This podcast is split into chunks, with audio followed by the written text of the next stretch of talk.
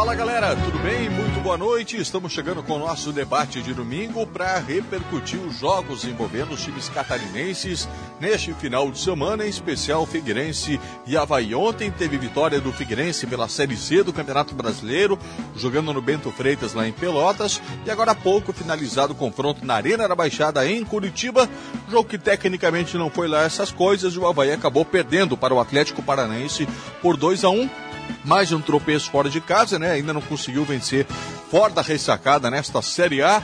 Nós teremos logo na sequência também a coletiva do técnico Eduardo Barroca como parte, né, do nosso debate de domingo, agora com muito debate com os nossos integrantes para a gente falar muito do Campeonato Brasileiro. Você que já esteve conosco na transmissão, permaneça com a gente agora. Seguimos no Facebook, YouTube, vai deixando o seu like para dar essa moral para a gente aqui, também no nosso site, aplicativo, enfim, em todos os canais digitais aqui da VEG Sports, com o Jefferson Vieira, Marcelo Silva na nossa equipe técnica, José Walter nas redes sociais e a direção geral de Vinícius Gaidzinski.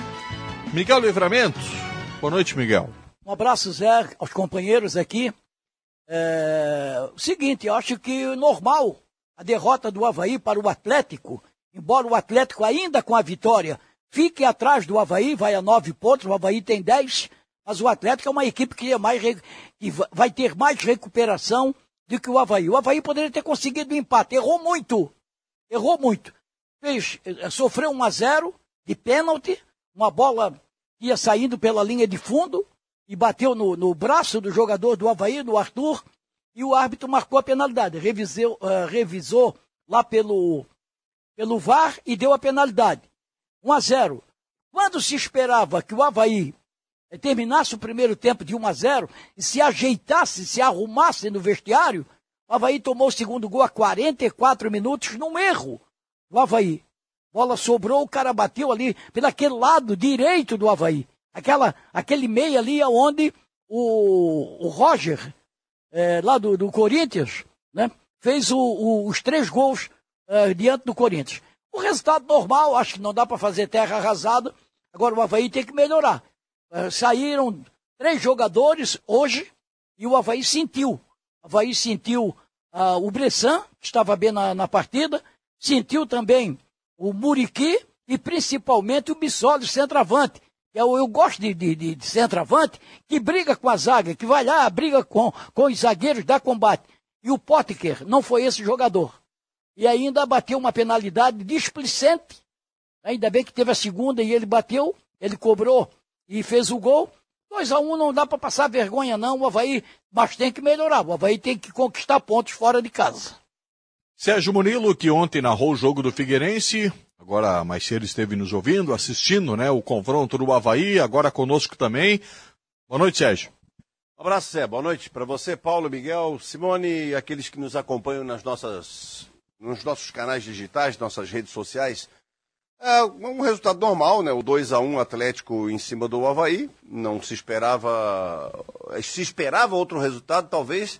Quem sabe um empate, né? Mas eu digo é performance. O Havaí não fez é, não foi tão organizado quanto foi nas últimas partidas. Eu fiz essa partida contra o Internacional em Porto Alegre, eu fiz a vitória contra o Curitiba em casa e, e o Havaí não demonstrou tanta qualidade assim, ou tanta organização assim hoje. Poderia, acho que poderia ter beliscado algo mais, algumas peças ficaram abaixo.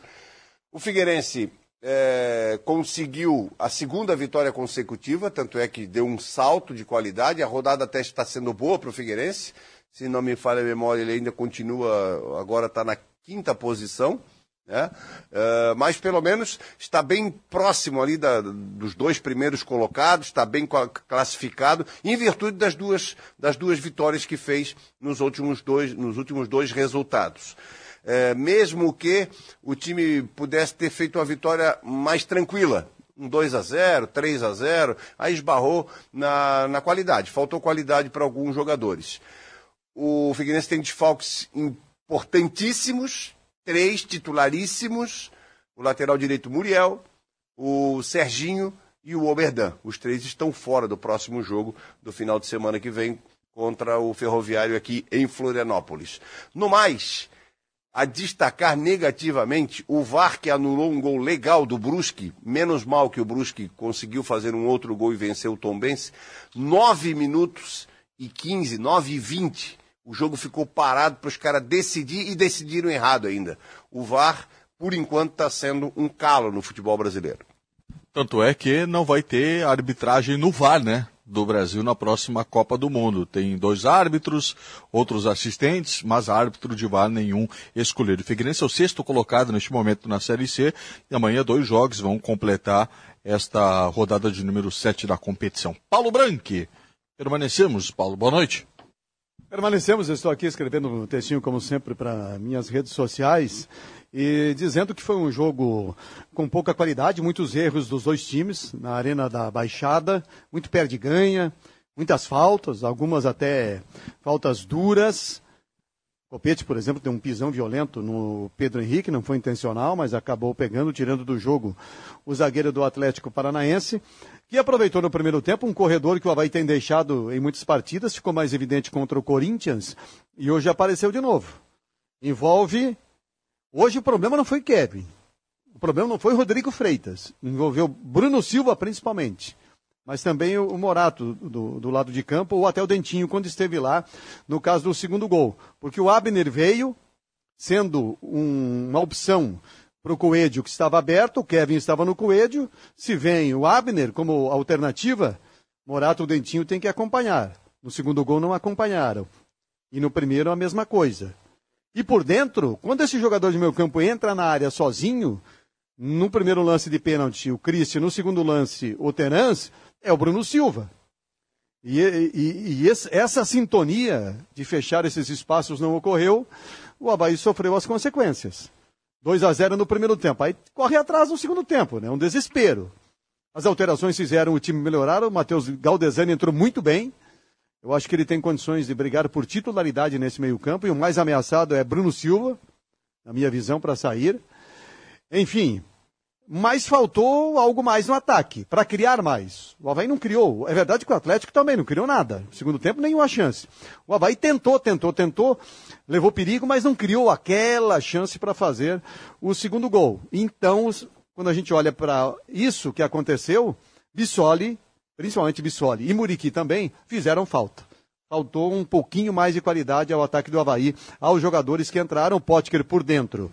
Não teve bom desempenho, Dentinho pelo lado não foi bem, Morato muito mal, os outros que entraram, Marcinho também, não, acrescentaram, o Copete entrou por dentro, né? não é o caso, enfim esses jogadores que não atuaram no ataque fizeram falta. Na defesa, eu acho que o Rodrigo Freitas deu uma resposta boa, não, não vi problemas na atuação do Rodrigo Freitas. É, me parece que não comprometeu de fato né, o estreante Rodrigo Freitas, mas é assunto que a gente vai abordar na sequência aqui. Simone Malagoli, boa noite. Boa noite, você continua participando com a gente agora no nosso debate de domingo. Participa, manda o seu recado através do Facebook, YouTube, Grupo Veg Esportes, também no nosso WhatsApp, 988231111. Agora no WhatsApp é só mensagem de texto, mas você continua participando. O assunto agora, né, Havaí, você participa, também a vitória do Figueirense ontem. Participa com a gente, manda o seu recado que eu tô por aqui, tô esperando a sua participação. A gente vai para o nosso primeiro intervalo, é rapidinho, gente. Depois a gente vai emendar o debate aqui até 11 horas da noite, repercutindo muito esse jogo do Havaí que terminou há pouco. Teremos a coletiva do técnico Eduardo Barroca. Enfim, todos os assuntos relacionados ao futebol catarinense. Então permaneça conosco, vai deixando o seu like. Voltamos rapidinho aqui no nosso debate de domingo. Grupo Veg Sports, há três anos, o torcedor catarinense se conecta aqui.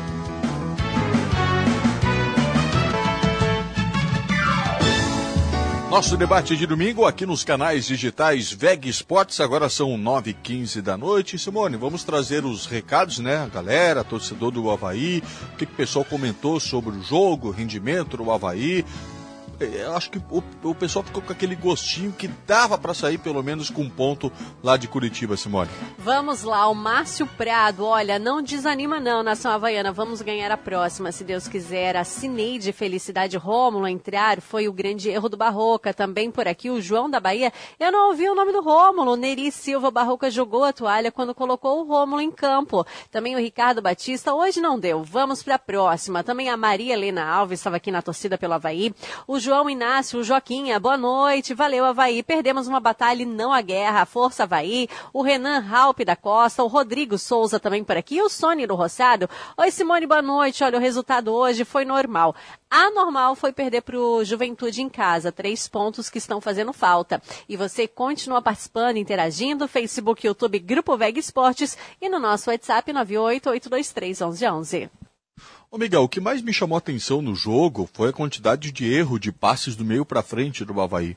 É, ele conseguia, em determinados momentos, roubar a bola, e aí quando precisava a qualidade, né, numa sequência de passes para chegar na frente, faltava aquela é. qualidade, falava, faltava o acerto do passe. Bom, a, o gramado sintético também é, foi uma das causas desse erro de passe. Por exemplo, eu vi várias vezes o pessoal da meia cancha, o Eduardo, o Galdesani agora no final, e o Bruno, até o Bruno, e, e o Ranielli, tocavam para a direita, mas a bola criava muita velocidade e saía pela linha de lado. E no meio de campo, o erro de passe foi muito, muito, muito, muito. O Havaí não criou da meia cancha para frente. Eu até achei que o Barroca usou, ou errou ao tirar o Eduardo. O Eduardo estava bem no jogo, estava marcando, estava ajudando o Dentinho lá pelo lado esquerdo que no primeiro tempo foi uma peça nula do time do Havaí. Ele e o Morato, os dois, né? Sem contar no Potker, que pelo meio não fez absolutamente nada. Quando foi para a direita também não fez. Então, acho que o gramado ajudou, mas o, o erro de passe foi gritante pelo lado do Havaí. É, mas o Atlético também errou bastante passes, né? Então acho que a questão não esteve tanto no gramado, mas sim no posicionamento dos times, na questão técnica, individual de, de cada jogador, na forma como a marcação também se posicionou, né? Eu acho que esses fatores todos aí interferiram para um jogo ter tantos passes errados. A proposta de jogo da, das duas equipes. É, é, os times do Felipão normalmente são assim, né? De picotar bastante o jogo. O Havaí gosta mais, o Barroca gosta mais do time tocando, trabalhando, tentando chegar, e hoje conseguiu fazer em poucas situações. Mas a ausência de Muriqui e principalmente do Bissoli pesaram bastante para esse fator, porque os jogadores do, do Havaí do ataque não estavam conseguindo segurar a bola um pouquinho que fosse, né? É claro que em alguns momentos eles ficaram muito isolados, principalmente no primeiro tempo, mas em outros momentos eles estavam com companheiros próximos, a bola chegou em condições de dominar e tentar uma jogada e não dava sequência. Aí é uma questão mais da qualidade individual do jogador. É, mas assim, ó, o Havaí, os jogadores do Havaí estavam acostumados a fazer lançamento para a área e o Bissoli sempre estava lá brigando. E hoje não tinha aquele jogador. Então só tinha uma opção de jogada, pelas pontas, pelos lados de campo. E pelos lados de campo, o Morato no primeiro tempo e o Dentinho, até teve a inversão, mas os dois foram peças negativas. No segundo tempo, até o Dentinho começou a jogar um pouquinho que sofreu a penalidade. Né? E foi só. Os jogadores não tinham opção. Eu vi várias vezes a bola sobrar da defesa do Atlético. O Bruno pegava, olhava, rodopiava. Tocar para quem? Aí tocava na direita, vinha a marcação. Tocava para a esquerda. Pior ainda, porque pela esquerda o Havaí não tinha ninguém para dar aquele corte para o meio e fazer a, a, a jogada. Mas acho que isso aí é coisa, são coisas que acontecem no futebol e as três ausências no time do Havaí, principalmente as duas de frente, foram sentidas. Vocês acham que o Bressan fez falta? Eu acho que não. Não, o porque o Rodrigo não. Freitas não comprometeu. Eu acho que ele teve uma, uma boa atuação. É claro que o Bressan é titular hoje, o Bressan é capitão da equipe do Havaí, deve voltar naturalmente na próxima partida. Mas fica claro que se precisar do Rodrigo Freitas, para o lugar do Arthur ou do Bressan, ele está em condições. Mostrou firmeza, segurança, um zagueiro rápido, né? É, 1,90m, mas é longelino, não é daqueles zagueirões pesadões, dá para contar com ele. Mas o problema do Havaí foi meio campo e ataque nessa partida. Principalmente ataque no segundo tempo. E no primeiro tempo foi o meio campo. E mais o setor de marcação. Aquele corredor se abriu de novo. Hoje, hoje ficou mais claro. Hoje foi mais Bruno Silva. Um pouco também de Morata e Dentinho, mas muito Bruno Silva, porque quando esse meia entra na área, como entraram Christian e Terans, quatro, cinco vezes, e duas delas saíram os dois gols, é setor do Bruno Silva. Ele tem que acompanhar esse jogador. É que não está definido, né, Paulo? Quem é o primeiro volante? Não, está definido. O primeiro volante é o Ranielli. Tá, mas o Ranielli sai muito. Sai muito. E, mas não e... foi em cima do Ranielli, Ranielli foi o corredor pelo lado direito, onde é que tinha que estar tá o Bruno. O, o, o, Bruno cuida do setor direito, o Ranielli estava cuidando mais do setor esquerdo. O Eduardo um pouco mais à frente pela esquerda. Ele fez a mesma alteração na partida com o Corinthians. Diante do Corinthians, também o, o, problema não estava tanto no Vinícius Leite, estava mais no Bruno Silva. Ele não tirou o Bruno Silva, tirou o Vinícius Leite, entrou o Eduardo. Melhorou. Hoje, ele fez a mesma coisa, entrou o Galdesani, melhorou também. Então, ele não está vendo o Bruno Silva como o grande problema. Mas é no setor dele que tem ocorrido uma brecha ali no meio-campo do Havaí. Não pode acontecer com tanta próximo, frequência. No próximo jogo, o Bruno Silva está fora. Ele vai ter que botar. Ele tem o Lucas Ventura, tem o Galdesani. O Galdesani, do jeito que entrou hoje, ganha posição ali. Ganha posição, ganha sim. Fica Galdesani, o, o Ranielli e o Eduardo, né? Que eu não sei, o Eduardo tem partida que vai bem, tem partida que vai mal, mas hoje eu não tiraria ele, porque ele é um jogador que é rápido. Ele uh, sai da meia cancha para o ataque com rapidez. Hoje ele fez vários lançamentos, inclusive no primeiro tempo. Ele fez um lançamento para o Dentinho, botou o Dentinho na cara do gol. Aí o Dentinho chutou em cima do goleiro. O goleiro saiu e deu em cima. Tenta driblar e fazer o gol. Ou então dá para o meio da área, mas não. Mas eu não tiraria o Eduardo, não. E o que está bem claro, é, foi o que o Paulo usou até durante a transmissão, uh, o Havaí fez três estreias hoje. Teve três jogadores estreando hoje, quer dizer, então tem muita coisa para arrumar, né? Tem muita coisa para ajeitar, tem muita gente para se encaixar, para brigar por posição. O próprio Jean-Pierre, que até agora entrou alguns momentos. O Jean-Pierre machucou, né? Pois é, mas até agora no campeonato entrou alguns momentos só, você ainda não tem a certeza que o Jean-Pierre eh, vai poder fazer. Seria titular hoje. Ah, com certeza. Se ele jogar o que a gente sabe que ele sabe, ele vai ser titular. Agora, ele precisa entrar em forma, ele precisa entrar num, num ritmo de atleta, é, tanto é que contundiu treinando. Então tem Jean-Pierre, tem mais os três caras que entraram hoje pela primeira vez. E também algumas decisões do Barroca, algumas substituições do Barroca, algumas insistências do Barroca, é, que ele continua tentando, ele continua esperando alguma coisa do Rômulo que, que ninguém espera, mas ele continua esperando. Todo jogo o Rômulo entra, todo jogo o Rômulo entra. O Dentinho, que entrou bem contra o Internacional, segundo a avaliação de vocês, observei também boa parte do jogo, eh, não foi tão bem assim. Mas... Recebeu o cartão amarelo. Ele ficou de fora uma partida e em seis jogos ele recebeu quatro cartões amarelos. É cada enxadada uma minhoca, é entrar e tomar cartão. Mas eu digo o seguinte, mas o, o Dentinho entrou hoje. Ele vai dar sequência no Dentinho? Talvez. Não, não porque o, o, o Bissoli ele, volta, né? Mas o Muriquinho não sei volta. se ele vai botar o poste do lado. Pois é. Aí... Mas, aí, mas o que vai ficando claro, o que o Sérgio está querendo dizer é o seguinte: é come, você começa a ver com quem ele pode contar em primeiro lugar. No meio-campo, ele pode contar com o Ranielli de boa, com o próprio Bruno Silva mesmo, que tem alguns problemas. Matheus Galdesani entrou hoje, ele pode contar com o Matheus Galdesani. O Eduardo, é, mesmo que não seja a grande solução, mas ele pode contar com o Eduardo. Hoje é titular, né? É. No ataque, ele pode contar com o Bissoli, pode contar com o Muriqui, com o próprio Morato, mesmo que tenha jogado mal hoje, com o Ino Potker, mesmo que tenha jogado mal hoje. E aí ele começa, opa, para aí, Copete, será que dá para contar? Dentinho, será que dá para contar? Marcinho, será que dá para contar? Entendeu? Por quê? O Havaí está em construção ainda. É um time em construção. É um time novo aí dentro da, da Série A do brasileiro. Esse novo time do Havaí tem apenas sete partidas, como a de hoje. Mas vai, vai ficando clara algumas situações e a partir de agora o próprio Barroca pode avaliar melhor cada jogador, como cada um reage dentro do jogo. Bem muito diferente de treinamento. Né? Vocês falaram muito aí da questão do, é, dos jogadores de lado do Havaí que não foram bem hoje, né? O Morato estava pelo lado direito, É, do lado esquerdo também não aconteceu é, muita coisa, né? Com um, um, dentinho, só aquele cartão amarelo, né? Que ele mais apareceu no primeiro tempo ainda. Mas e o Potker? Eu falo mais do Potker e não é colocar a responsabilidade nas costas do Potker, né? Até porque ele está ainda tentando entrar no ritmo. Mas para mim o Potker hoje participou do jogo só no lance do pênalti. Ele foi uma figura nula e para mim o Eduardo Barroca hoje demorou demais para tirar o Potker. Uma coisa é aquilo que o Potker pode entregar e ele tem potencial para isso.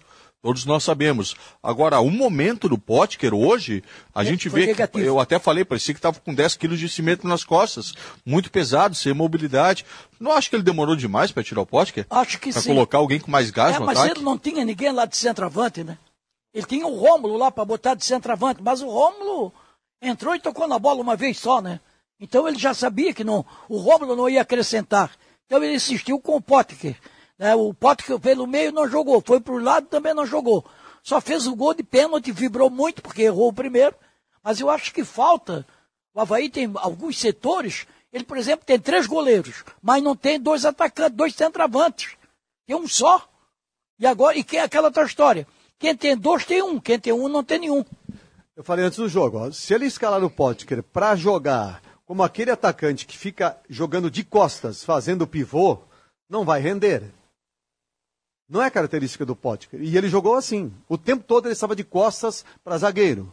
Em nenhum momento ele recebeu uma bola em profundidade para correr numa diagonal entre lateral e zagueiro, numa movimentação diferente do time, ou ele se deslocando.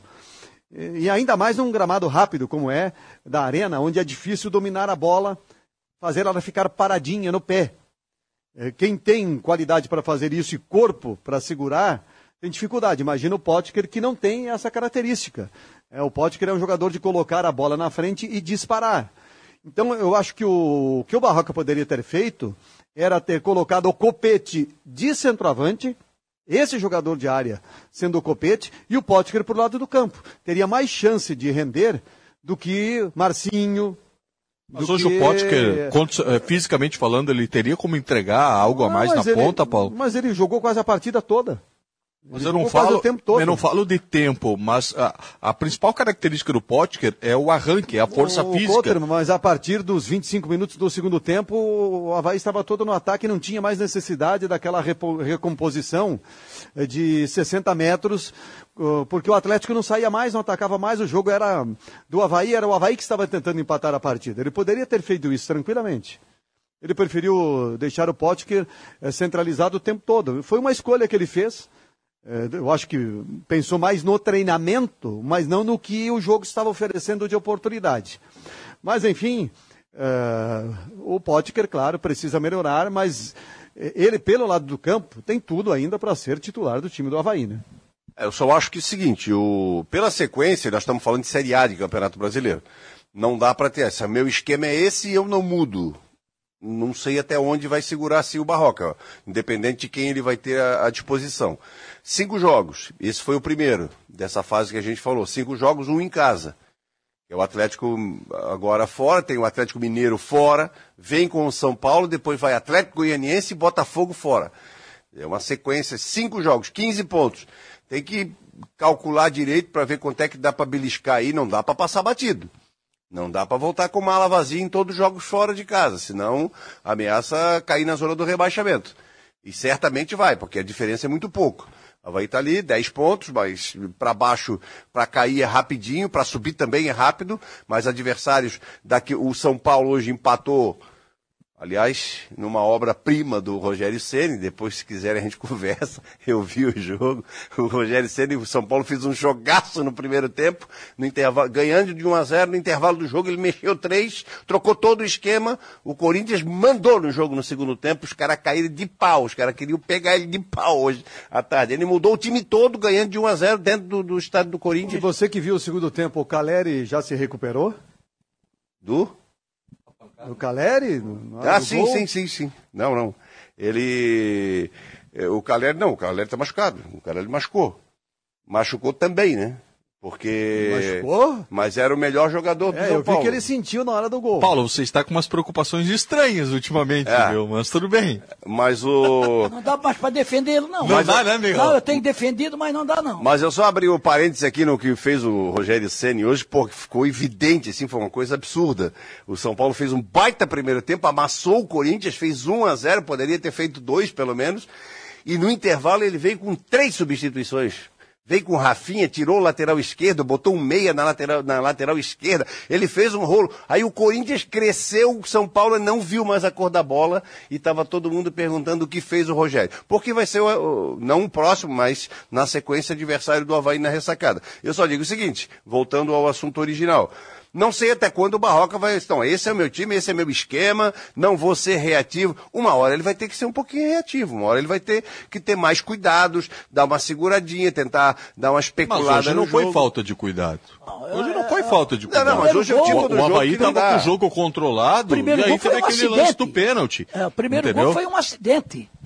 O cara chutou a bola lá do meio de campo, bateu no, no, no, no braço do zagueiro. Olha aí. É, é é mais, foi mais uma questão individual. O Claro, do Havaí hoje também foi mais concordo. individual. Não foi de postura. O Barroca não tem que mudar ah, só para se defender ou só para atacar, tem que ter o equilíbrio, né? Acho que é isso que ele está tentando fazer na equipe do Havaí. Daqui a pouco o Simone vai trazer mais recados para a gente. Você já acompanha na tela o Eduardo Barroca. Vamos ouvir o técnico do Havaí na entrevista coletiva.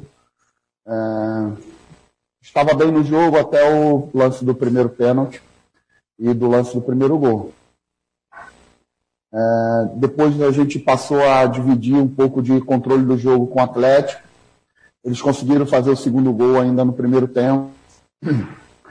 É, conseguimos diminuir no início do segundo tempo e, e terminamos o jogo, na minha visão, é, tentando buscar o gol.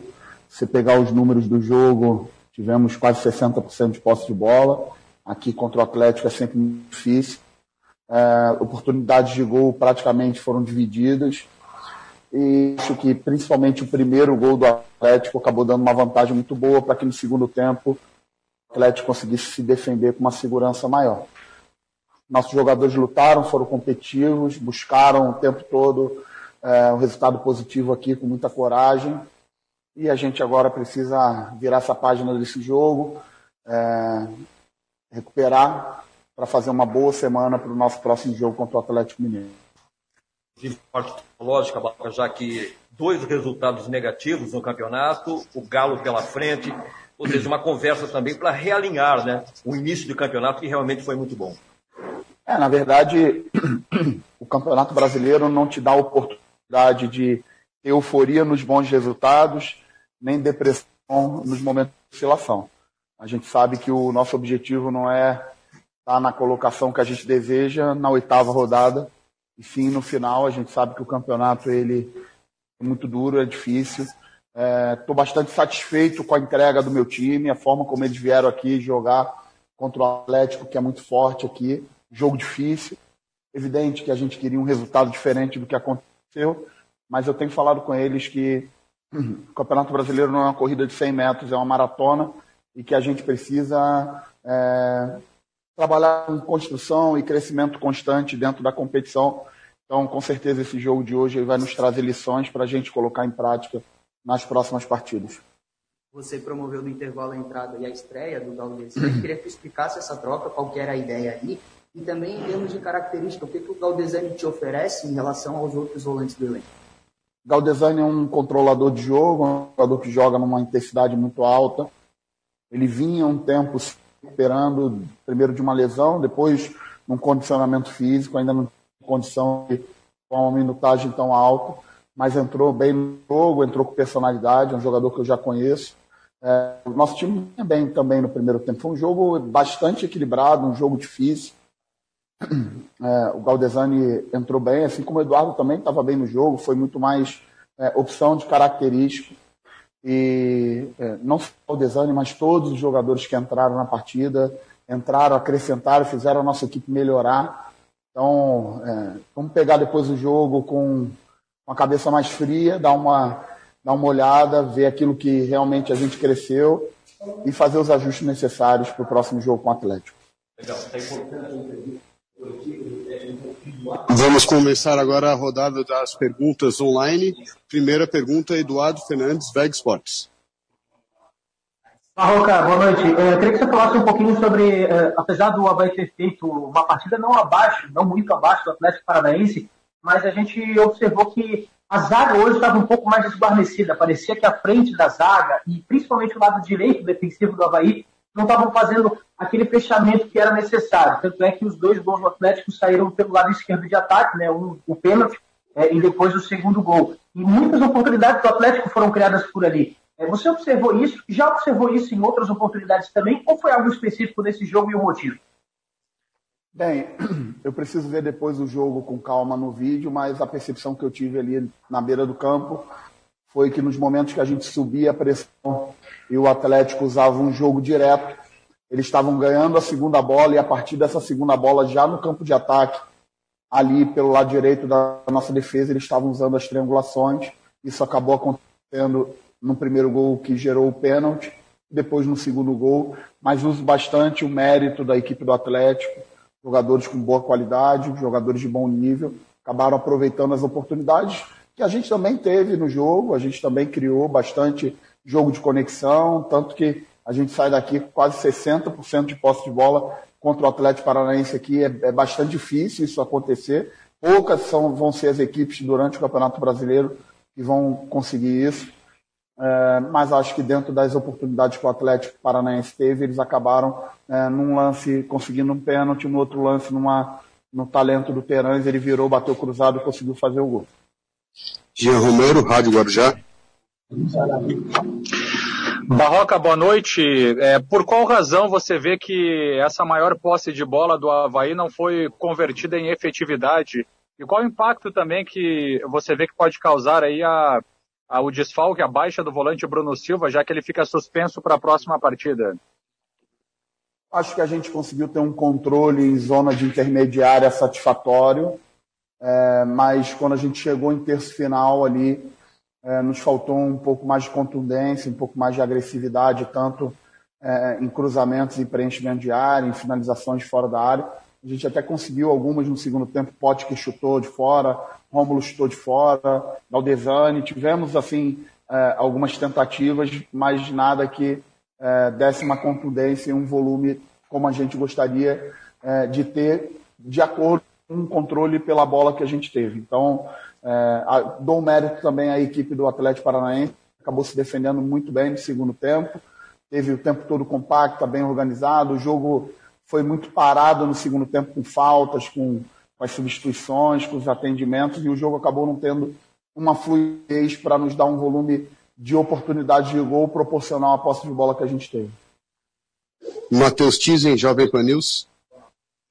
Barroca, boa noite. O Havaí pareceu meio nervoso no jogo de hoje, principalmente depois uh, do pênalti convertido pelo Atlético e depois, claro, do segundo gol.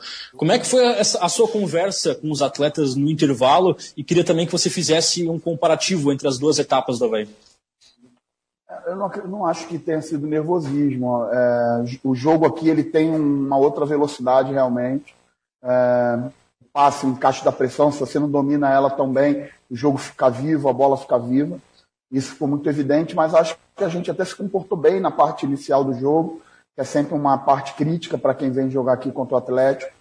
Mas, infelizmente, é, na chegada do Atlético, que eles, eles tiveram uma possibilidade de finalizar e a bola bateu no braço do Arthur e foi pênalti. É, depois disso, realmente, o controle que estava no nosso pé, é, tanto pela bola como no espaço, a gente estava conseguindo encaixar bem as pressões, tanto que no início do jogo, o Bento, o Nico eh, precisaram chutar bolas para as laterais ainda no início do jogo com o nosso encaixe de pressão. Acho que o controle a partir do, do pênalti ficou um pouco mais dividido. É, e na parte final do jogo, na minha opinião, a gente teve uma soberania de controle pela bola, mas que não se retratou em tantas oportunidades de gol. Sobre o Bruno, um jogador importante para a gente, sempre é uma liderança é, técnica e anímica, mas é, com certeza o jogador que vai substituir ele também tem a minha confiança e vai dar conta do recado no jogo contra o Atlético Mineiro. Eduardo Fernandes, Veg Sports. Bom, eu queria que você falasse um pouquinho sobre a função que o Potker fez hoje, né? Que com a ausência do Bissoli, faltou talvez esse jogador de presença diária, um jogador que ficasse um pouco mais como tem a característica ao Bissoli. O Havaí hoje não tem, é, talvez, outro jogador que se assemelhe ao Bissoli nessa questão de característica de ficar um pouco mais fixo na área. E, o Copete aqui algumas vezes fazia isso, e hoje, quando ele entrou, ele entrou um pouco mais atrás. Queria que você falasse um pouco sobre essas situações do jogo de hoje. Bem, o Potker é um, realmente um jogador com uma característica diferente do Bissoli, é um atacante com mais mobilidade, mais movimentação, um atacante de ataque aos espaços, e quando a gente vai chegando no terço final, ele procura dar é, mobilidade para poder receber ela e finalizar de frente, diferente do Bissoli, que é um centroavante que espera essa bola cruzada para finalizar o gol. Mas se dedicou muito, foi no seu limite. Depois eu fiz uma tentativa de utilizar o Copete com o Potker juntos, para pesar em cima de Pedro Henrique e Nico, com dois atacantes em cima dos dois zagueiros. O Copete trabalhando em alguns momentos à frente, do Potker, porque o Potker já estava um pouco mais gastado fisicamente e eu queria que o Potker fixasse a dupla zaga para que o Copete conseguisse jogar ali em frente dele para fazer as combinações. Em alguns momentos até aconteceu, mas não foi suficiente para a gente conseguir empatar o jogo. Jean Romero, Rádio Guarujá. Barroca, você viu eh, dificuldade de movimentação, pouca movimentação no Havaí nessa partida diante do Atlético e também o Morato, que sempre se espera bastante dele no setor ofensivo, acabou atuando um pouco abaixo da média hoje?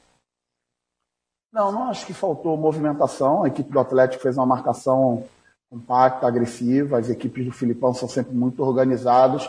Então foi um jogo realmente com pouco espaço, por mérito do Atlético mas dentro das possibilidades que tínhamos, tentamos o tempo todo, tentamos criar as oportunidades, é, lutamos, conseguimos ter a posse da bola, é, e a, a, nossa, talvez a nossa falta de efetividade esteja diretamente ligada ao mérito é, defensivo da equipe do Atlético Paranaense. Matheus Tizen, Jovem Pan News. Barroca, o Havaí começou o jogo de hoje com o dentinho aberto pela esquerda e o Morato pela direita. Em certo momento do primeiro tempo, você alterou, alterou essa, a posição dos dois pontos. Queria que você comentasse um pouquinho sobre isso. Eu já tinha treinado isso durante a semana. É, Morato, em alguns momentos do Campeonato Catarinense, é, atuou na ponta esquerda, mesmo sendo um jogador canhoto. E o Dentinho é um jogador que também faz muito bem esse, esse extremo invertido. É, achei que valia a pena fazer a troca, porque o Abner é um, é um jogador mais alto, é um jogador mais físico e entendia que o Dentinho ali podia bloquear o Abner e ao mesmo tempo Morato do lado esquerdo, ele tendo uma possibilidade de flutuar por dentro, que foi até a jogada que deu origem ao pênalti, segundo no início do segundo tempo, foi de uma flutuação do Morato de fora para dentro. Então, é, todos eles lutaram, todos eles se dedicaram muito. É, vamos dar uma olhada no jogo agora com frieza, ver os ajustes que a gente precisa fazer para o jogo contra o Atlético Mineiro. Tá aí, Eduardo Barroca, técnico do Havaí, na entrevista coletiva, né, depois da derrota de 2 a 1 para o Atlético Paranaense, lá na Arena da Baixada, né, vários assuntos destacados por ele. Agora, não está satisfeito demais para um time que criou tão pouco, Eduardo Barroca, ou foi uma impressão equivocada na minha parte, amigos? É, eu acho que ele se conformou muito com a derrota. 2 a 1 um é um resultado normal. Quem joga fora de casa, mas ele se conformou muito. Ele lá dentro ele vai dizer quem é que não fez, quem é que fez, quem é que não fez. Mas eu acho que o time dele errou muito passes. Muitos passes errou. Tá? Tanto na defesa como na meia cancha, principalmente da meia cancha para frente. O Havaí errou muitos passos. E ele concordou com isso, né? É, ele falou sobre pós de bola, 60%, é verdade, né? Essa é uma característica forte desse time do Havaí. Me agrada. Pós de bola é uma coisa importante. Não é tudo, não é tudo no futebol. Mas é uma forma de se defender também. Quando tem a bola, não é agredido pelo adversário. 60% é bastante. Posse de bola jogando fora de casa com o time do Atlético. Ah, Galdesani, ele falou sobre as características, né? Jogador de controle de jogo, de, de, de chegada forte, de pegada forte. E entrou muito bem. Dos que entraram, foi o melhor do Havaí. E, naturalmente, vai ser o substituto do Bruno Silva, né? Sem o Bruno Silva lá diante do Atlético, vai jogar o Galdesani ali. Não há dúvida. Ele falou sobre a saída do Eduardo, não foi cansaço, não foi nada. Foi realmente uma escolha. Ele quis mudar a característica de meio-campo, fazer o meio-campo mais pegador mais intenso. Para mim, esse ponto, foi um erro dele. É, até certo ponto deu efeito, né? Na retomada, na contenção. Mas não deu efeito à frente, na criatividade, na contundência ofensiva, que ele citou corretamente, que faltou ao time do Havaí. É, mas eu concordo com o Miguel sobre essa questão eh, de que, ah, perdemos, mas tivemos esse bom desempenho, tivemos bem aqui, tivemos bem ali.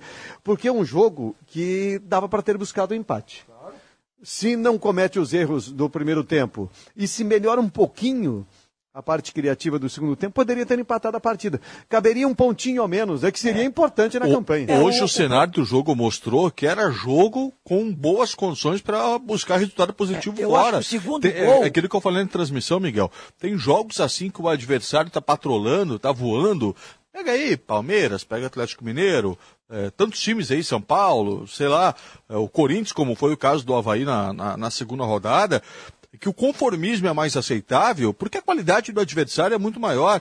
Mas hoje o jogo mostrou que dava mais para o Havaí. É. Aí tem jogo que, independente do adversário, dá para conseguir o um empate, como foi diante do Internacional. É.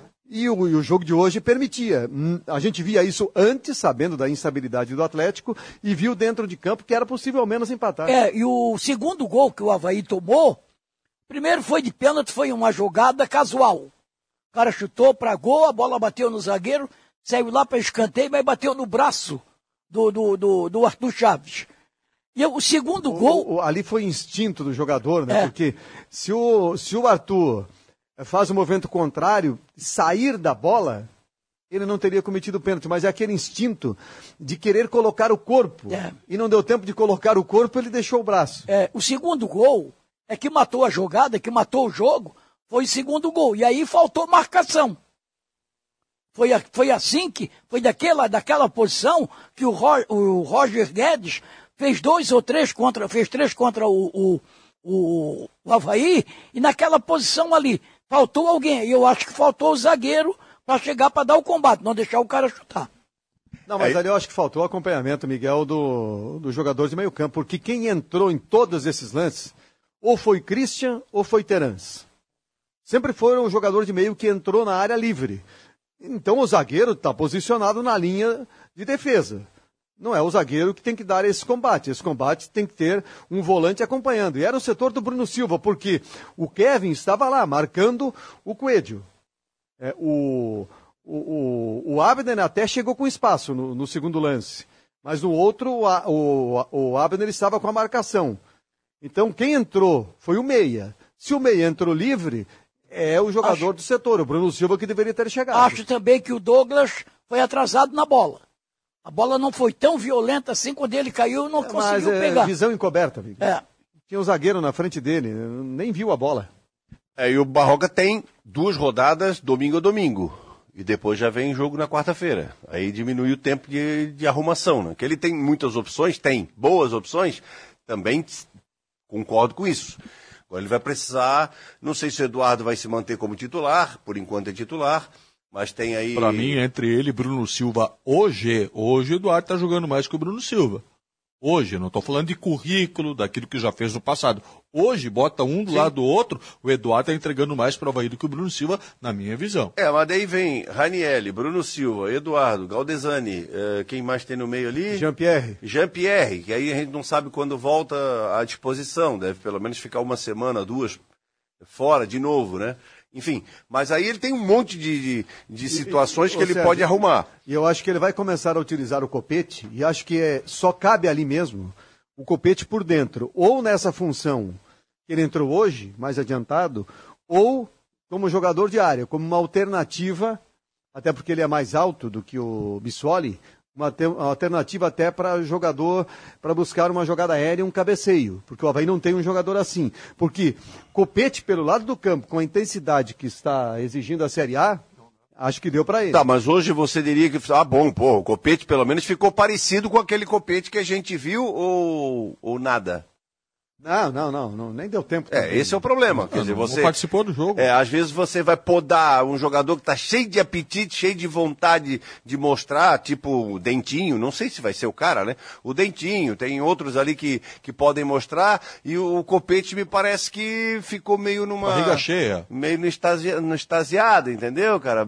Já tá já. Tá precisando de um eno, sabe? Pra. É, já, já passou ali na sala do, do Zé Walter, já comeu umas bananinhas, uma maçã, não tá com muita sede, Pô, o tá homem com foi uma fome. máquina hoje. É? O homem foi uma máquina. É. Então é, isso, Agora- é, é isso que eu falo. O, o, o Barroca teve domingo, domingo, domingo, domingo. Então ele tem agora, domingo que vem, o Atlético Mineiro.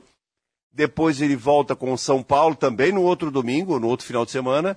E aí depois já na quarta-feira ele tem o, o Atlético Goianiense. Aí começa a diminuir o tempo e começa a loucura de jogos, porque... Às vezes é melhor. O, o Às vezes Atlético, é melhor. o Não, Atlético não. Mineiro tem, tem competições aí fora a Série A. Essa O semana Atlético e estava jogando Copa vem. do Brasil hoje, né? É, tava O jogando. Brasiliense. Tava ganhando de 1 a 0. É. Mas... Eu acho o seguinte, jogo domingo e quarta, eu acho que não dá para o jogador descansar, mas não aprende nada não. Já tem aí, nós estamos na vamos para a oitava rodada, domingo é domingo, domingo é, É, domingo. quatro jogos por um mês também é ruim pro jogador. É, É, mas todo é domingo ruim- e quarta, domingo e quarta é ruim exagero. mas só Avaí. quatro jogos no mês também é pouco, né? É ruim Mas pro por enquanto Avaí. não, não tem como falar em desgaste. É, é ruim pro Havaí, mas é ruim também para os outros times, pô. Que também jogam, que também viajam e aí vai, não. Aí não pode perder por antecedência, né? O Curitiba foi lá, perdia por 2 a 0 e buscou um 2 a 2 com o time do Atlético. Então, O próprio América venceu o é Atlético Série A. O time né? está jogando Série A. Não, não pode escolher adversário para fazer pontuação, embora sempre é mais interessante ele vencer os adversários que estão disputando com ele diretamente a O permanência. Atlético joga nessa quarta-feira, Paulo. Com quem? Contra o Tolima. É em casa ou fora? É, em casa. É em casa. É Não, então jogo vai para ter- não- confirmar a liderança. né? É, não vai ter desgaste de viagem, provavelmente vai ter time titular contra o Havaí. É a última rodada da primeira fase. Simone, vamos lá. Atualizando os recados da galera. Agora são 9h52. Este é o nosso debate de domingo. Vamos lá, o Patrick Machado dizendo que o Barroca foi bem lúcido na entrevista, que o jogo foi parelho mesmo antes dos gols do Atlético e depois o problema foi a defesa se batendo em alguns momentos. O Guimas Leão, Bissoli e Muriqui fizeram, fariam a diferença no jogo de hoje. O Charles Barros dizendo hoje o Havaí entrou sem tesão, sem determinação. O Antônio Carlos Aguiar, quem esperava que seria uma goleada se enganou. Vamos para a próxima, nada está perdido. O Elias Henrique, o Rômulo, ninguém aguenta mais. O Ednei está por aqui também, Ednei Carlos da Silva. O Havaí jogou bem, só levou o azar contra o Atlético Mineiro. Tem que manter essa pegada. E o Marcelo Muniz dizendo que Morato e Potker não jogaram nada hoje. E você continua participando e interagindo. Facebook, YouTube, Grupo Veg Esportes e no nosso WhatsApp 988231111. Bom, também eu não sou, eu acho que o Rômulo não tem mais condição de ser jogador do Havaí. Numa Série A do Campeonato Brasileiro, Eu acho que já deu para ele no Havaí, Miguel. já deu para ele, já, já deu. Mas hoje ele não teve culpa, ele entrou, estava perdido, tocou na bola duas vezes, uma vez deu um passe, o outro errou. É, quando a torcida marca um cara, não É, mas jeito, eu né? acho que o Rômulo já deu pro Havaí. Acho que o Havaí tem outras opções, sabe? Tem outras opções fora o Rômulo. Agora tem que arrumar um centroavante. O Havaí tinha o alemão, Bom assunto, Miguel. Não tem reposição pro Bissoli. exatamente, não tem. É, por- é por isso que eu acho que se o Havaí não contratar mais ninguém, a opção Absoli vai passar a ser o Copete. É, Eu mas- acho que é, dos que estão no grupo, o, o mais adequado. Ou até o Muriqui, que pode Mas jogar por dentro, mas É. a gente viu como o Muriqui melhorou depois que ele foi para o lado do campo. Então acho que o Copete passa a ser essa alternativa ao Bissoli. Mas daqui a 40 dias abre a janela e aí o novo diretor executivo de futebol do Havaí, que foi apresentado essa semana, o Jorge Lacerda, vai, ah, Jorge Macedo, Jorge Lacerda Já faleceu. governador e tudo e tal. É, o Jorge Macedo. Jorge Lacerda vai lá de Bragança Paulista. É, vai começar a. Essa história é antiga, hein? Só nós sabemos. Nem, nem vou misturar os assuntos aqui com a nossa audiência. Mas. Mas o. o Jorge Macedo vai mostrar, então, o seu trabalho daqui a 40 dias. É, o Havaí tem que procurar, daqui a 40 dias, pode contratar. Sabe que o centroavante, ele vai receber cartão, né, na próxima no, no retorno ele não vai poder jogar contra o Atlético.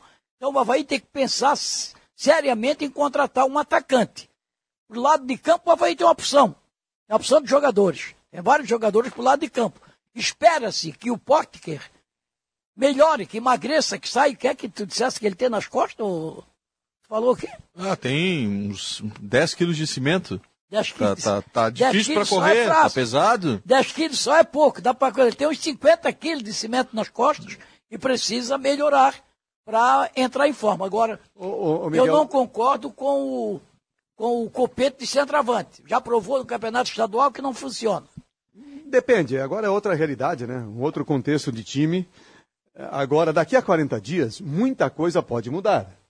Mas do que nós vimos até agora, o Havaí está bem na lateral direita, goleiro nem se fala. O Havaí está bem na zaga, Bressan, Arthur, o, o Rodrigo Freitas mostrou que pode jogar tranquilamente. O Cortez, sem dúvida, hoje não foi bem, mas lateral esquerda, ele toma conta, não tem problema. O Havaí tem Ranielli no meio-campo que ninguém discute. O Havaí tem discussão entre Bruno Silva e Eduardo, ali. Mas dá para contar com Bruno Silva, dá para contar com Eduardo, dá para contar com o Galdesani, já deu para perceber. E a gente sabe que Jean-Pierre dá para contar. É, vai entrar em forma, enfim, é um jogador que tem um toque de qualidade diferente. No ataque, o Bissoli é o melhor hoje. É, a gente sabe que dá para contar com o Muriqui, com o Potker, com o Morato. E paramos por aí. Os demais, os demais estão bem atrás na fila. Inclusive os meninos que estão aparecendo agora, Marcinho, Dentinho, Vitinho, é, por melhor que eles possam apresentar no momento, estão lá atrás na fila. E o Copete, eh, não por ser menino, mas por desempenho também, tanto é que pode ser pensado numa outra função. Eu acho que no momento é isso, né? No momento é isso. Mas o campeonato ainda é longo, né? E daqui a 40 dias, quando a janela abrir novamente, a realidade poderá ser outra e talvez a necessidade passe a ser outra. No momento é assim. No momento, se tivesse que buscar alguém, quem é que buscaria? Um jogador de área. Eu buscaria o 9. O 9 com características diferentes do Bissoli, que no momento é o titular, né? Não precisa ser alguém para ser titular, mas uma alternativa diferente para jogar na área. E que o Cortez não se machuque ou seja suspenso, né? Porque Mas aí vai aí ser um que- salvo se puder, porque Mas aí tem que vai testar. contar com quem? Diego Matos? Diego Matos, o Kogo. Não, o Kogo nem O lateral relacionado tá lá, sendo, né? Tem que testar os Diego demais, Matos né? que estava no banco Mas o hoje. Kevin também. Machuca Kevin entra quem?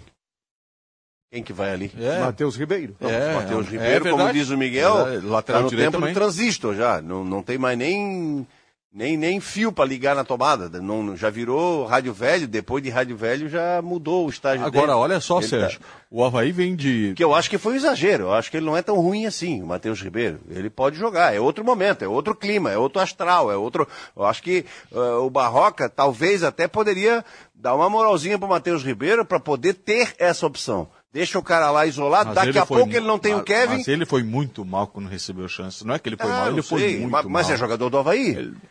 E se você botar o hoje no tá falando papel. aqui que o Renato pode jogar improvisado. na Também. direita. O Renato tá no Não. banco.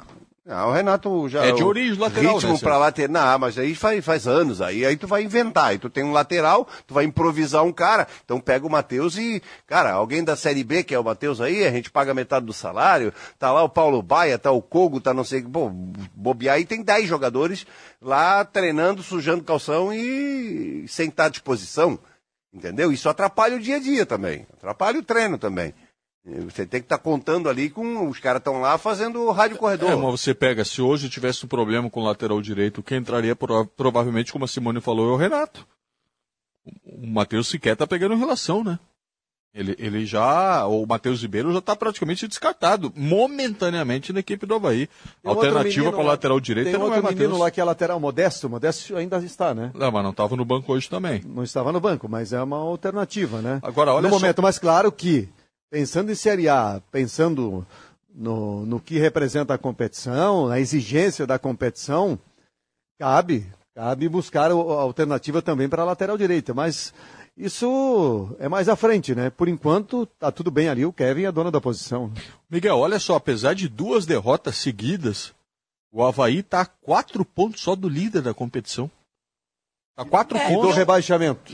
Do, o Havaí é o nono colocado com 10 pontos ganhos. O primeiro time na zona de rebaixamento tem seis. Tá no meio termo. Quatro pontos de diferença pro 17 e quatro pro líder. Não é do, do a- quarto colocado, Mas é pro é, líder. é, como são poucas rodadas ainda, é 8,80, né? Ao mesmo tempo que está perto do líder, está perto também do rebaixamento. É por isso que o Havaí não pode passar em branco nessas rodadas.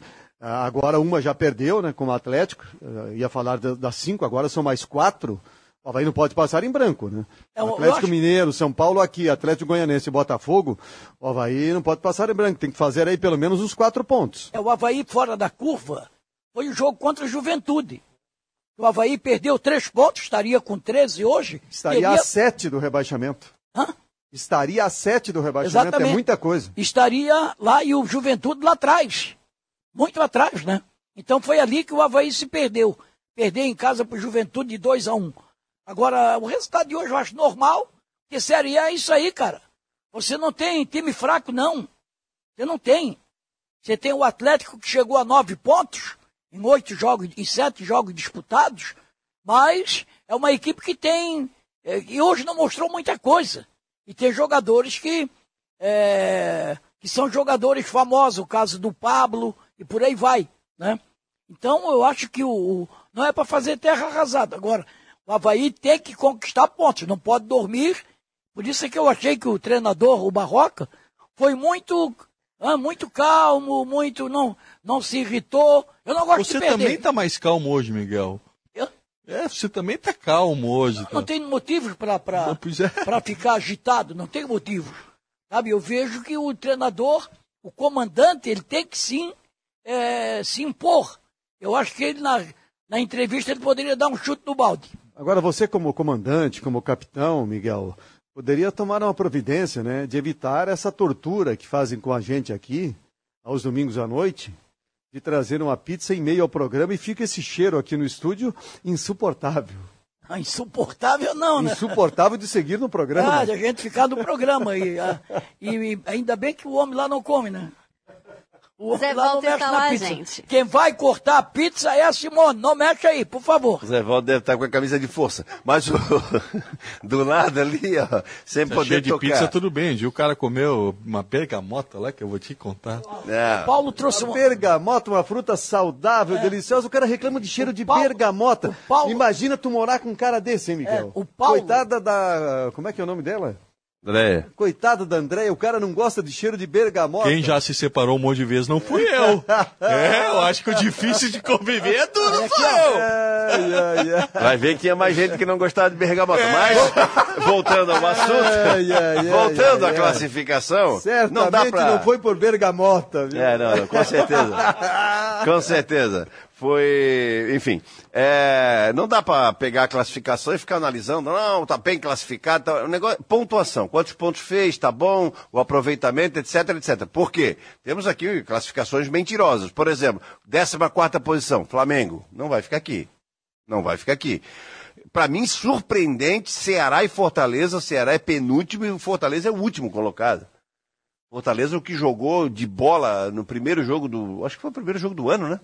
Ele foi do Palmeiras que ele ganhou em São Foi o Paulo. Ceará. Ceará, o Ceará. O Ceará fez um jogo. Foi na estreia do, do, do Rival Sim, Júnior. ganhou do, do Palmeiras. É. em 3 São a Paulo. 2. Não, mas o time do Ceará mas vai brigar na primeira página, não tenho dúvida disso, cara. O time do Ceará é bom. É bom. É, o Fortaleza é uma surpresa negativa, é, praticamente a manutenção do time do ano passado, que fez um belíssimo campeonato, está em competição paralela e, e deve. e tudo isso vai melhorar. É por isso que eu falo, que a gente fala em relação ao Havaí, é, é, somar pontos, somar pontos. O Havaí não pode passar, vai contra o Atlético, vai contra o Botafogo, vai contra o Atlético Goianiense, são nove pontos fora, nos próximos quatro, ele vai ter que buscar alguma coisa. Ele vai ter que trazer alguma coisa na mala, ele vai ter que somar, para no final das contas aí ficar bem próximo ali dos 23, 24 no primeiro turno, para deixar lá os seus 20 para o segundo turno. Porque no 20 Seria vem uma todo. boa pontuação para o primeiro turno, 24 pontos. Não, 24, 24, 25, é, muito bom. Porque o time médio, como é o nosso caso aqui, os nossos aqui, Chapecoense, Figueirense quando estava na Havaí, etc, Criciúma, é, cara, fez 18 no primeiro turno, ah, passa trabalho. E para se manter, dá o bicho. Para você fazer mais de 27 no segundo turno, 28 na Série A do brasileiro, o segundo turno, os caras vêm livrão. Já não tem mais Copa do Brasil, não tem Libertadores, não tem Sul-Americana. Eles vêm só pensando no Campeonato Brasileiro. Aí a situação complica. E o que tem que fazer, Sérgio? O torcedor não tem que ter vergonha nenhuma disso, Miguel. Já é começar a secar esses times que são postulantes a rebaixamento. É, Juventude, Atlético Goianense, Cuiabá. Não, mas é bom, mas, é- jogar. mas quando tem resultado, por exemplo, ontem o Cuiabá estava ganhando, daqui a pouco o Inter empatou o jogo. O Inter não vai cair, provavelmente não. Agora o Cuiabá é candidato para queda. Foi bom o Cuiabá não ter vencido. Juventude perdeu para o Palmeiras. Bom resultado É, para o Havaí. o- o que- o entendeu? O, Fortaleza, pô, o Fortaleza vai ser difícil recuperar. Seis jogos, um ponto só. Vai ter que ter uma campanha de recuperação muito grande. É, e o, o Juventude, o Juventude foi a pedrinha na chuteira do Havaí. O Havaí se ganha do Juventude, você não joga, o Havaí estaria bem na competição. Pois é, mas o Havaí vai ter que ser pedra na chuteira de algum time grande aí. Vai ter que, de repente, dar uma arriscada contra o Atlético Mineiro. Ah, porra. Se tu tomar um a 0 ou 2 pro Atlético Mineiro ou tomar 4, não faz diferença nenhuma, pô.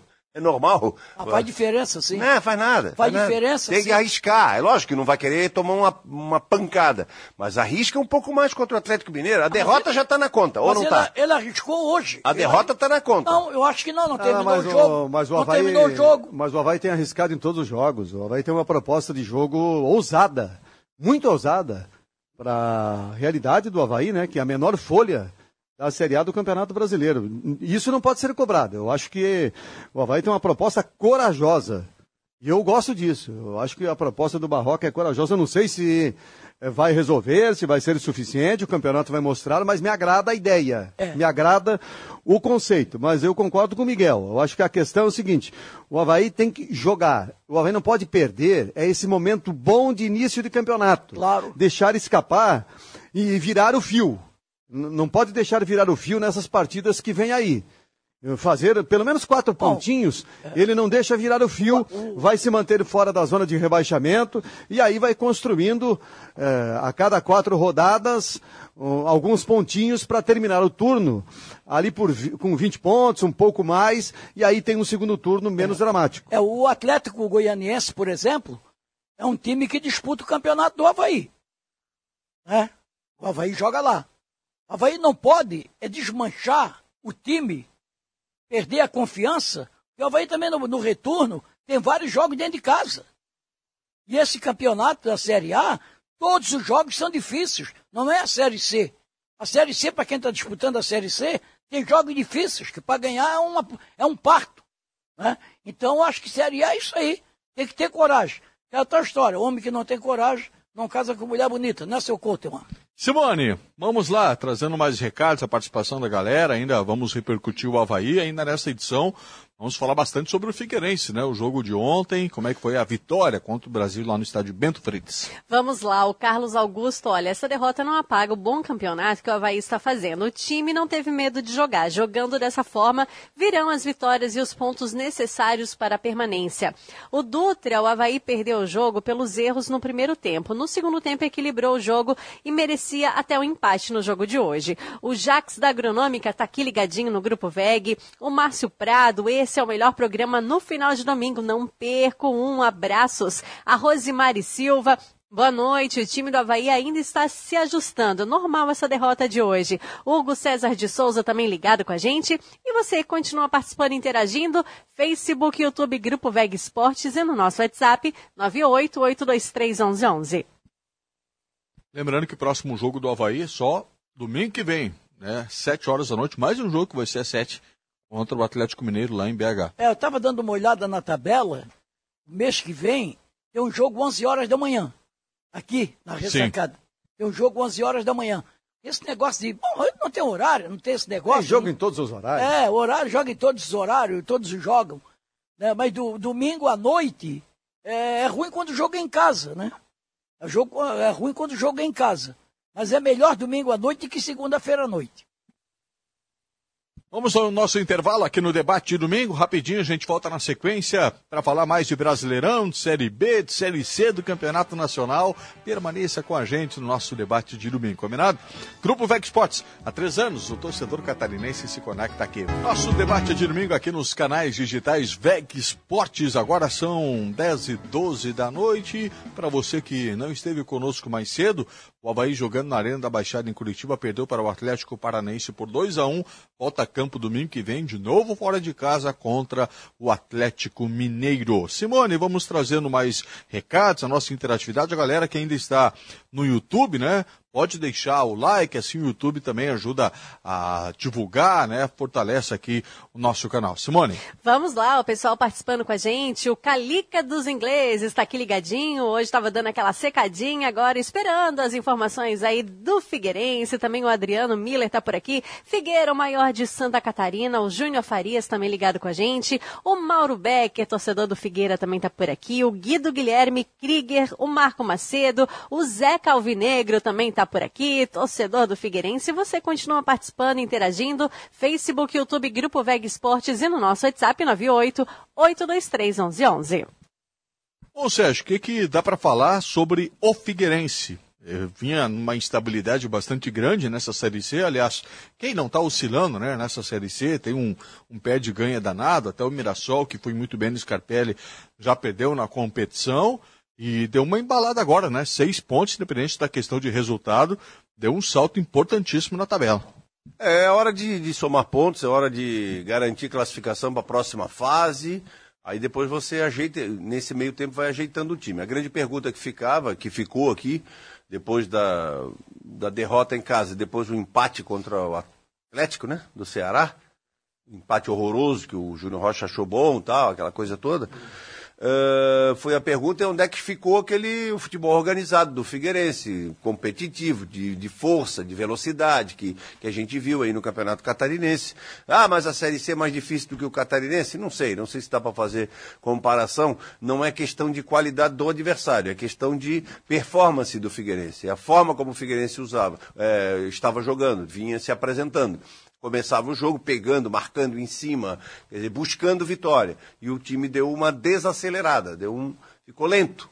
O time entrou mais ou menos, para me entender, no ritmo de Léo Arthur, assim, aquele, aquela cadência, que não é a cara do Júnior Rocha, do Júnior Rocha.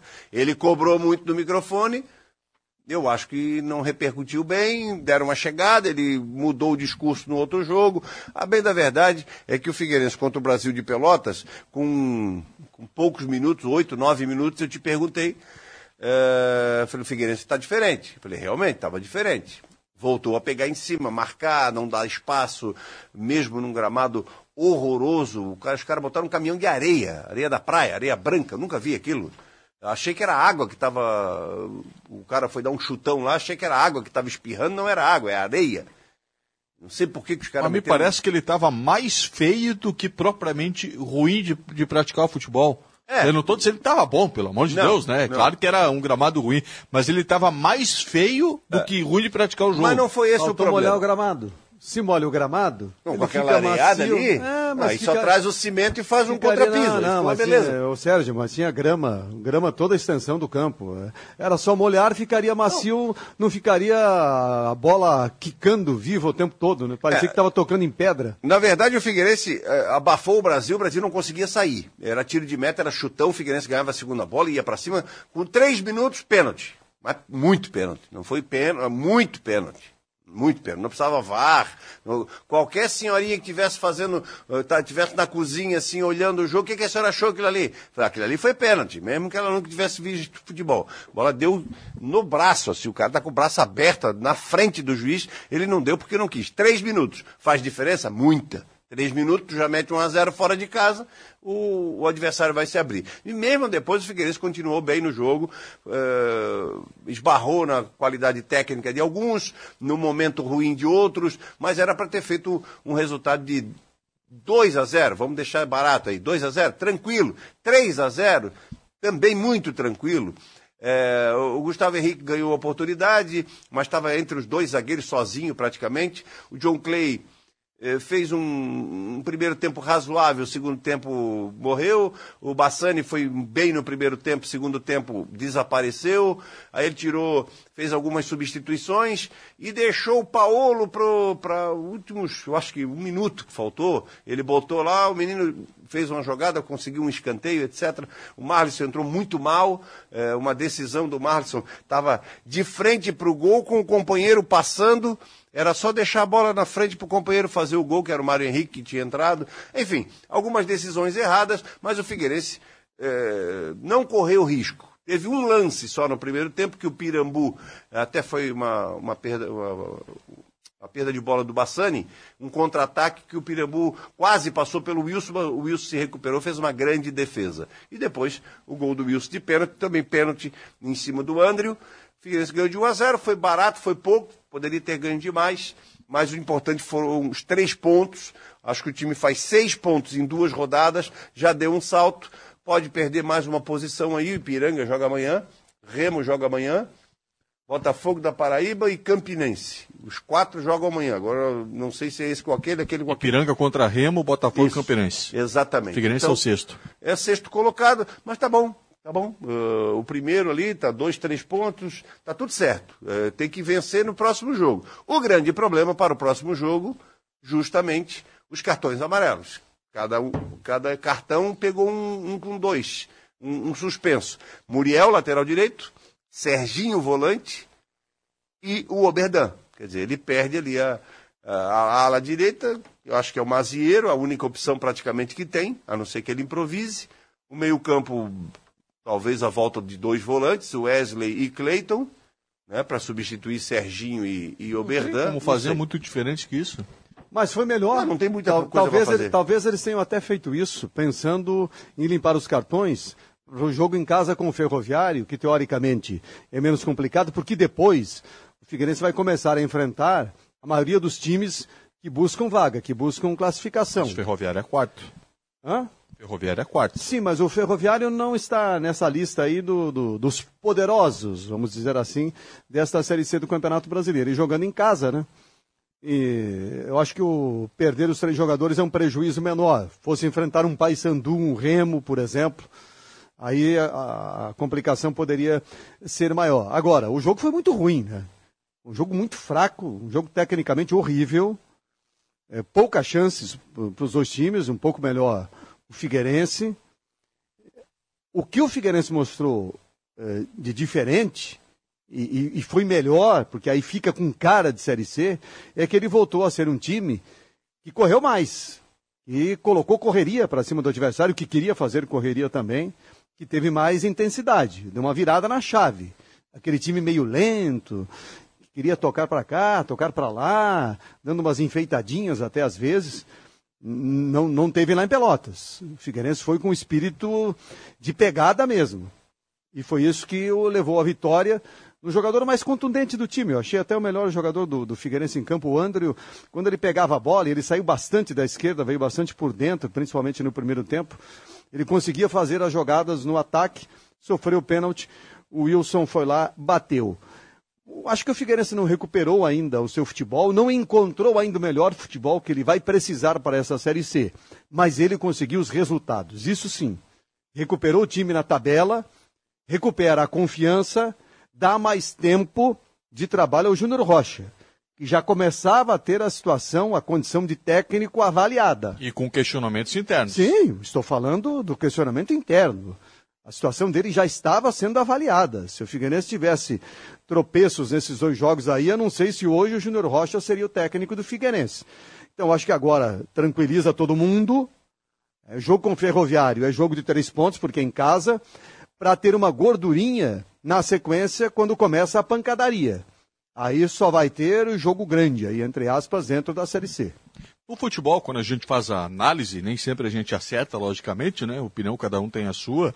Mas em vitórias a gente vê defeitos, em derrotas a gente vê qualidades, porque senão era aquela coisa, né? Ganhou, tá tudo certo, perdeu, tá tudo errado e não é assim que a coisa funciona. Ontem eh, a gente fez aqui algumas críticas até a postura do Júnior Rocha pela demora nas substituições, pela leitura que, na minha forma de ver, foi equivocada, uma avaliação pontual do jogo de ontem, porque no macro, né, no, no geral, eu acho que é um, é, um, é um, um grande trabalho que ele vem fazendo no Figueirense, mostra desde o Campeonato Catarinense. Mas depois refletindo um pouco, Sérgio, Miguel, Paulo, Simone, fiquei me perguntando, será que a gente não está exigindo demais do Figueirense? E esse é o nível, de fato, da Série C? De pensar mais mesmo em briga, muita competição, achar o golzinho e parar de exigir tanto a questão de rendimento. Eu fiquei me perguntando isso ontem. Porque eu Olha... sempre é, fico na ansiedade de ver o melhor futebol. Vai dar de fato para ver esse melhor futebol?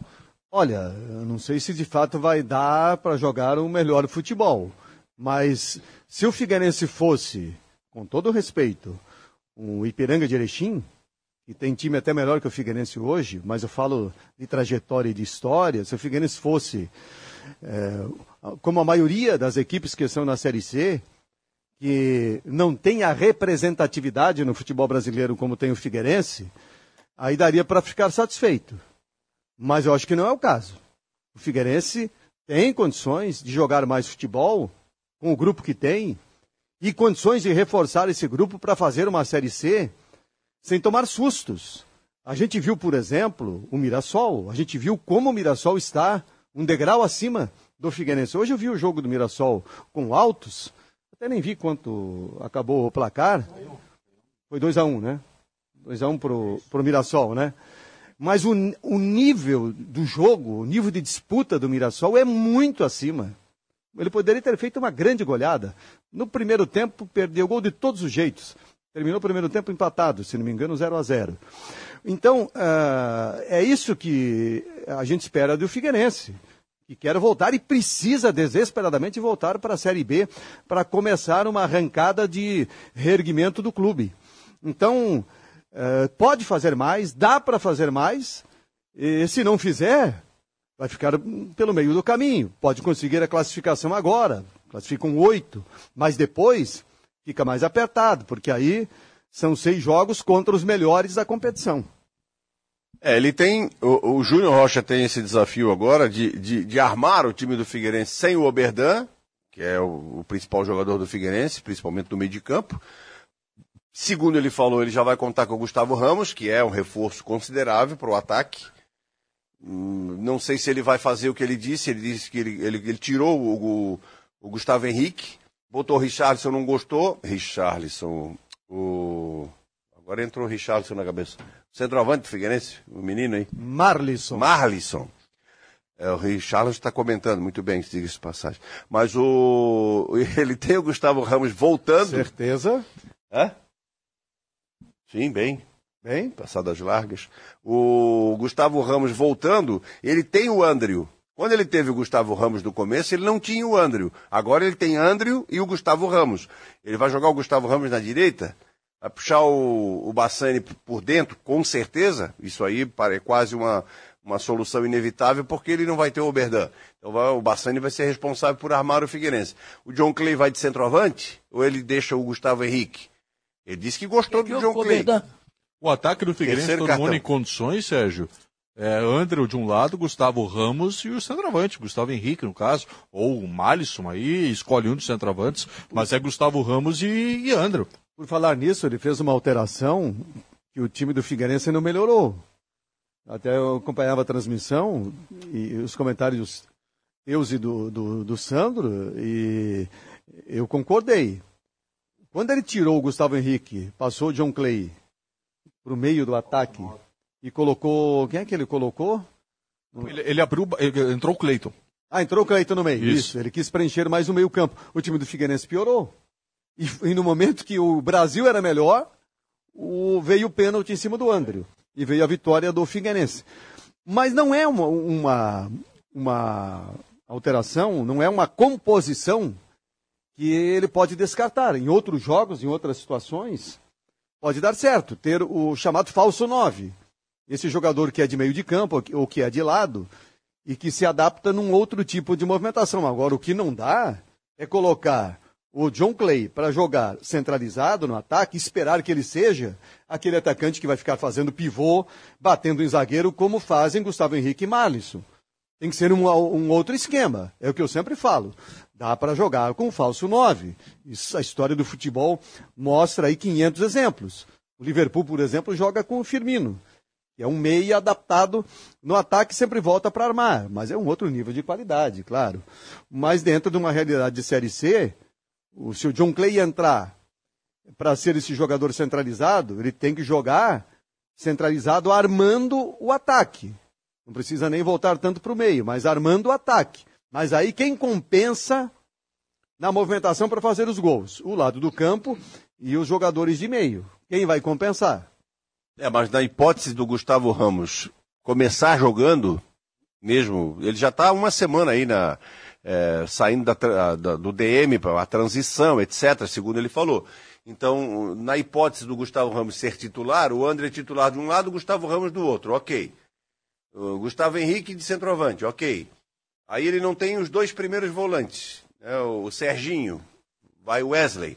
No lugar do Oberdan, eu acho que ele vai botar ele o já jogou assim com o Cleito na vaga do Oberdan. É, Aquele jogo que o Oberdan cumpriu suspensão. Eu não acho que ele vá, mesmo jogando em casa, fazer é, Wesley, Bassani, John Clay, ele não vai fazer isso. E o Léo Arthur não. né? Não, não, ele não vai abrir tanto assim. Ele, ele, ele não tem muito o que escolher. Vai com Wesley, Oberdan e Cleiton. É. Também... Wesley, Cleiton, tira o Oberdan. Mas também tem o seguinte... O Oberdan tá fora. Ah, é, desculpa, desculpa. As outras equipes... Bassani, não. As outras é o Bassani, equipes... o... Desculpa, Miguel. O Bassani na meia esquerda, o Cleiton na meia direita e aí o Wesley Gaúcho o primeiro volante. As outras equipes também. O Vitória, por exemplo, da Bahia, centroavante do Vitória é o Roberto. Roberto, que jogou eh, ano passado no Figueirense, que passou pelo Havaí. Roberto, em 2012, 2010, ele foi campeão pelo Havaí. Campeão estadual pelo Havaí. Teve até uma boa participação em 2009, 2011, por aí. É, mas é o nível de Série C. tempo, né, cara? Agora... É o nível de Série C também. Não, não vai... O Vitória vai... começou a se recuperar, mas eu não sei se o Roberto está jogando como jogador centralizado de ataque. Eu não vi o Vitória ainda. Não, eu vi o Vitória uma partida aí, o Roberto estava jogando pelo meio, é, pelo meio de campo, ah, no meio, como se fosse centroavante. A, a última partida que eu vi, jogou hoje. Parece que ganhou de quatro, de cinco, não sei. Mas o Vitória está se recuperando. Eu tô olhando aqui o Vitória, como é que foi, ganhou do Confiança 3 a 0 3 a 0 é, Tem um detalhe aí que eu tenho observado na tabela, e ontem eu até trouxe como detalhe na nossa transmissão. Olha só a classificação dos oito primeiros. Mirassol, ABC, Botafogo da Paraíba, Ferroviário, Paysandu, Figueirense, Manaus, Volta Redonda. A gente tem aquela pré-definição, muitas vezes, na Série C, que os times do Sul, é, Rio Grande do Sul, Santa Catarina, Paraná, até São Paulo ali, faz um chaveamento muito mais forte. Até o ano passado eu era separado dos times mais do sul e mais do norte. Os oito primeiros colocados hoje, depois de sete rodadas, 50%. só tem o Figueirense que está na sexta colocação e o Mirassol que é o líder. Não. No mais. Não, filho. Mirassol é aqui de baixo. Isso que eu acabei de falar. Mirassol Figueirense e Figueirense. aqui de baixo. Então, Volta Redonda é aqui de baixo. Não, Volta Redonda não é aqui de baixo. Não, era da, era da chave daqui, era da chave... Era então, mas tem, eh, são seis, é seis a dois. É, o Volta Redonda não ficaria na chave não, daqui. Não, claro que não, é do chaveamento da parte de cima. Sim. Então não, é, tá... Volta Redonda, Manaus, Paysandu, é, Ferroviário, Botafogo da Paraíba e ABC no pelotão de cima. É por isso que eu nunca achei vantajoso, Figueirense apoiou essa ideia, mas eu nunca achei vantajoso fazer um campeonato assim de turno apenas englobando todo o Brasil. Eu, eu, eu, achava, achava mais interessante, se fosse turno e retorno, tudo bem. Eu achava mais interessante manter a separação, 10 para cada lado. Mas não muda muito se você fizer um time bom. Se fizer um time bom, vai embora. E nessa classificação aí dos oito no momento, continuo vendo dois intrusos aí. É o Floresta e o Volta Redonda. Os outros seis estão, na, na minha projeção ao menos, de times que brigariam por é, classificação. O Floresta, ou é o Ferroviário, então? O Ferroviário, ah, o ferroviário. É, o Floresta então, é o Ferroviário e o Volta Redonda que são que estão aí no G8 que eu acho que não sustentam a campanha e tem outros times aí com um poderio maior que provavelmente vão subir e no final estarão classificados. É, mas tem o seguinte, eu achei a, a fórmula ano passado com aquela fórmula antiga O Figueirense pegou Ituano, Novo Horizontino, Ipiranga, Mirassol, ele pegou, ele pegou tudo isso aqui. Aí não pegou Manaus, não pegou as tetinhas que tinha lá em cima, ficaram só para os caras. Mas não Manaus é tetinha, Sérgio. Por que, que é tetinha? Só porque é Manaus, região norte, você acha que é fraco? Não, é. Tá, esquece o Manaus, bota outro ali. Eu citei Manaus aleatoriamente. Não tô lembrado agora quem é que estava lá ano passado, não sei nem o que eu comia hoje meio-dia. O... Eu digo Oh. o seguinte, aqui é muito mais forte. A chave de baixo aqui, muito mais forte. De São Paulo, os times de São Paulo. Tanto é que Novo Horizontino e Ituano ah, foram dois que subiram. Estão aí disputando Série B do Campeonato Ah, Brasileiro. mas aí depende dos cruzamentos, Sérgio. É, mas só que o Figueirense joga 10 ó, jogos em o- casa. Antes era o seguinte. E 9 fora. Essa é a Ah, vantagem. ah, ah, o ano passado era o seguinte: ele disputava com seis times, quatro vagas. Seis times em condições de brigar pelo, pelas quatro vagas. Dos dez, né? Que estavam no grupo. Esse ano, ele está disputando oito vagas com 12 times, aproximadamente. Então não muda muita coisa, sem considerar muitas viagens, adversários desconhecidos, e, é, campos, clima bastante mais agressivos, né? mais agressivos do que jogar apenas aqui com equipes do Sul. Assim, não, não tem nenhuma vantagem evidente de ter mudado a fórmula. Se fosse pontos corridos, sim. Aí, aí pode ser. Mas do jeito que foi feito aí, eu acho que o que vale mesmo é fazer bom time. Ô Simone, ontem até na transmissão, acho que o nome que você mais citou nos recados era do Paolo, né? Que a torcida estava pedindo de novo. Já desde o primeiro tempo o pessoal já estava pedindo para colocar Paolo, no intervalo o pessoal pedindo Paolo, mas ele entrou faltando um minuto para terminar já nos acréscimos, né? Mas o pessoal pediu bastante Paolo.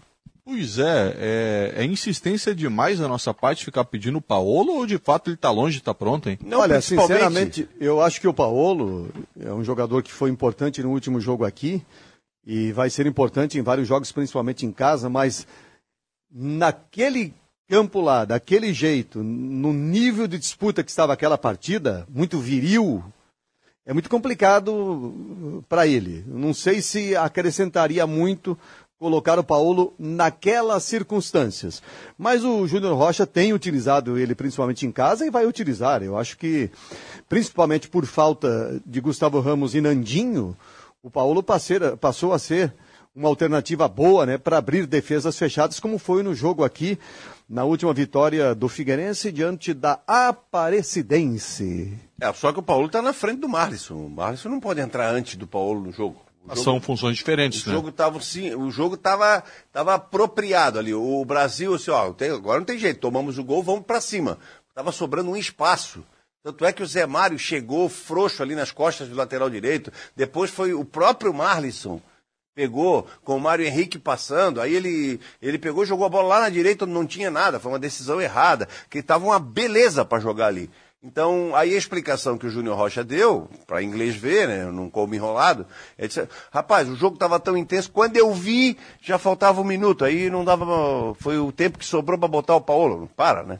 Para ele, tem auxiliar 1, auxiliar 2, periquito 4, tem um monte de cabide de emprego lá, os negros tudo ali do lado conversando, eu- eu- ele não sabia quanto tempo faltava para acabar o jogo. E Ele tem que saber, com tantos minutos eu vou botar o Paulo. Se acontecer isso, a estratégia tem que estar pronta. Cabide Mas- de emprego que você fala que tem em qualquer clube, né? Vários Lógico, profissionais numa futebol é uma técnica, teta. né? Futebol Sim. ali tem muito, muito nego mamando ali, muito nego com computador na mão ali, tal. Hum, Metade daquilo ali não precisava, mas tudo bem. Como um faz, aí o resto faz tudo atrás. Isso é só uma opinião. Não quero desempregar ninguém, não. Tá tudo certo. Agora, se o cara, o cara, o treinador tá ali, trabalhou, trabalhou, trabalhou, o cara vai lá, perde um pênalti, o goleiro toma um frango, Hum? Adiantou o quê? O auxiliar de. Ou o Paulo Turra faz muita diferença, na vida do Filipão? Por falar em pênalti, né? Voltando, porque a gente não, não tocou nesse assunto, até queria tocar, depois passou. Ah, que coisa incrível que aconteceu hoje, né? O Potker bate um pênalti de cavadinha, vai pegar o rebote e sofre o pênalti depois, né? Chamada mais sorte do que juiz. É, né? num primeiro momento, faltou uma imagem clara. Eu achei que tivesse voltado a cobrança, porque realmente houve invasão de área. Se tivesse voltado, também teria acertado o Essa árbitro. invasão de área só foi marcada Mas uma ele- vez, que foi o jogo do acesso do Havaí. Não se marca invasão de área. Como não? Invasão de área, pô. Ainda mais com o É VAR. um a cara. cada 100 que se marca, Mas Paulo. ainda- Toda hora tem invasão. Não. Até no gol do pote que teve invasão. Ah, não. no gol invas- que valeu teve invasão. Invasão de área. quando vale, não volta. mas quando entra, não Quando vai vale, não beneficiar, volta. né? não vai prejudicar o infrator, é, o, o beneficiário, o infrator, né? Mas a invasão de área tem sido marcada aí com muita frequência, ainda mais agora com o VAR. Então até caberia voltar pela invasão, mas ele marcou pênalti de novo, né? Mas aí o Pote que ele foi lá e tocou para a rede. Bateu como deveria ter batido a primeira. Eu não sei, mas assim, a cavadinha, tem que saber bater cavadinha primeiro, tem que ter confiança e personalidade para bater cavadinha. A gente já viu aí jogador em final de campeonato, em Copa do Mundo, fazendo isso. E Louco Abreu. Louco Abreu, por exemplo, mas teve outros casos Marcelinho aí. Carioca. Marcelinho Carioca, mas tem que saber bater. Quando, quando a bola entra, é, esse é o cara. Quando não entra, não pode bater cavadinha. Eu É, acho mas que eu- se o cara treina, se o cara sabe bater cavadinha, bate cavadinha. É, mas depende do goleiro, né? Sabe aquela história do, do Corinthians foi eliminado numa Copa do Brasil e a última batida foi do Alexandre Pato? Foi dar uma cavadinha, o goleiro adversário defendeu. Os caras queriam dar de pau no Alexandre Pato. Também Ele, teve um- ele quase apanhou de verdade. Até Também hoje teve- os caras. O, o. Eu não sei se é o Edilson que jogava. Não, o Edilson era um tempo antes.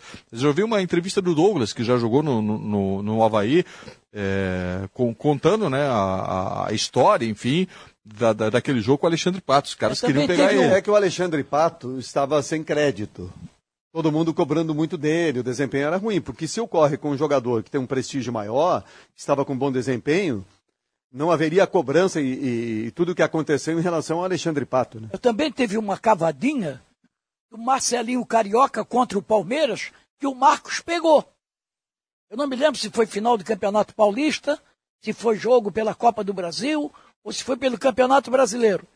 Ele cobrou de cavadinha, o Marcos pegou e acabou ali, né? perdeu. Na verdade, o jogador tem que identificar o momento. Ah, sou ídolo, tô matando a pau aqui, tento uma cavadinha. tá? Você imagina se se não tem o segundo pênalti. O Potker não tá com essa, esse lastro todo, tá chegando agora no Havaí. Vai lá, faz não- o gol, meu filho. Tanto é que. Pega a bola, vai pro centro. Não lá. apareceu no jogo, foi só o pênalti, né? Sim, aí tu vai arriscar uma cavadinha, cara. Eu acho que a cavadinha, ela pode valer se o time está ganhando de 3 a 0, 4 a 0, 4 a 1. Bom, vou bater, se perder não vai influenciar. Mas o time perdendo de 2 a 0, um minuto e meio do segundo tempo, o cara vem e bate cavadinha, ó, o jogador meu não faz isso não. Eu acho que tem a ver com treinamento. O jogador treina, está acostumado a bater cavadinha, já fez isso outras vezes, deu certo e tal, não tem problema nenhum. Tem que saber bater. Assim como tem jogador que bate colocadinho, que dá aquela meia parada, meia parada, escolhe o canto, enfim. Como tem aquele que vem e dá uma pancada e às vezes toca por cima da trave. Eu acho que tem a ver com treinamento. O time da tua rua tá cavadinha nos pênaltis, Miguel? Não, não. Tem, lá os caras têm responsabilidade. Certo? Uma penalidade ele não recebe.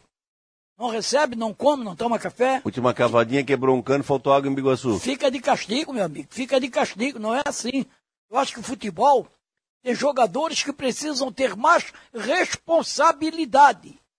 E eu acho que o Potker hoje não teve a responsabilidade.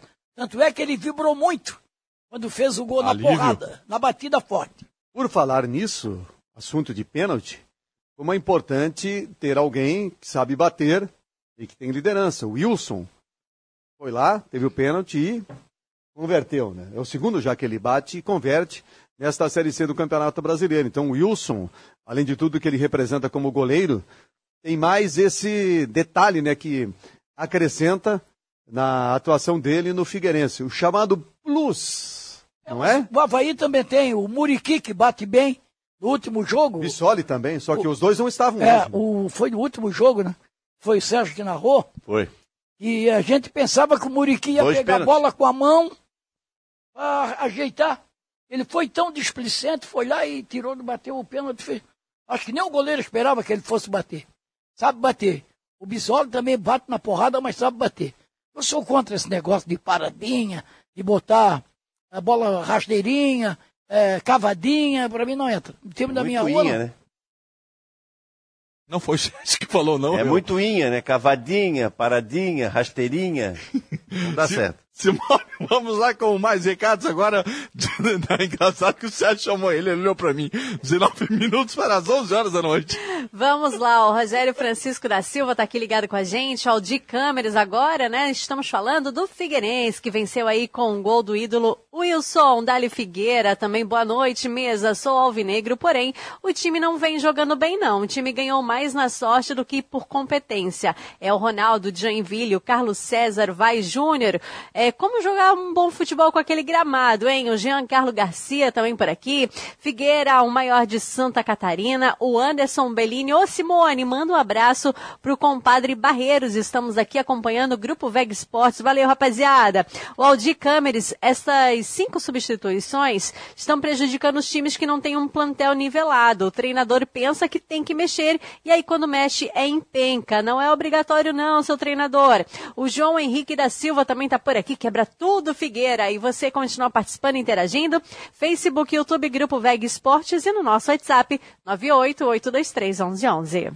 Vamos para o nosso último intervalo, a gente volta com a parte final do nosso debate de domingo na sequência, ainda falando muito do nosso futebol catarinense, vamos falar de Brusque, Chapecoense, próprio Criciúma, enfim, na sequência, fique com a gente. Grupo Veg Sports há três anos, o torcedor catarinense se conecta aqui.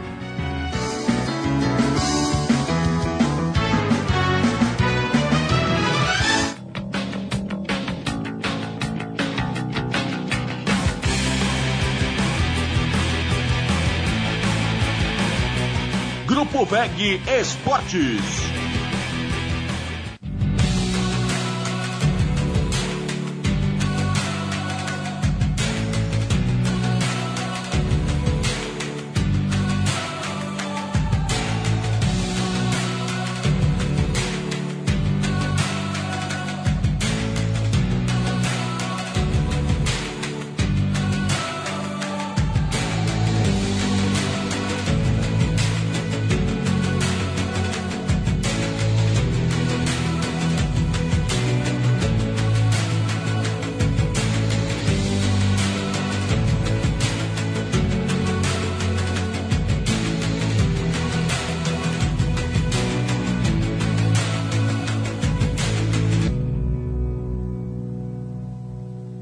Quer alugar mais? Vem para Ibagi.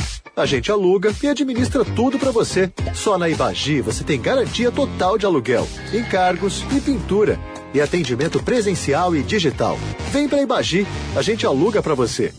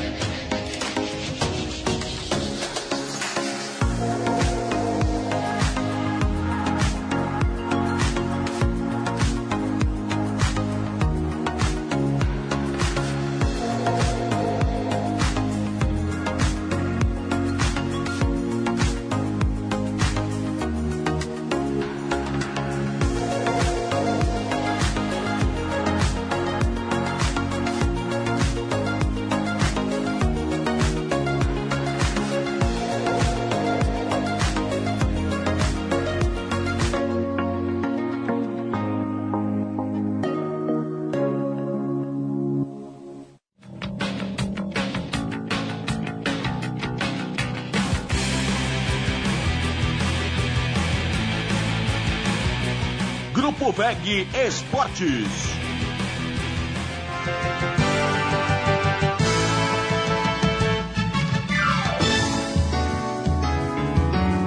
15 minutos para as 11 horas da noite, nosso debate de domingo, neste final de semana que teve a vitória do Figueirense contra o Brasil, estádio Bento Freitas, e hoje a derrota do Havaí para o Atlético Paranaense na Arena da Baixada, dupla volta a jogar próximo final de semana, sábado, 3 horas da tarde, o Figueirense recebe o, o já esqueci aqui, o Ferroviário, é Figueirense Ferroviário, sábado, 3 horas da tarde no Scarpelli.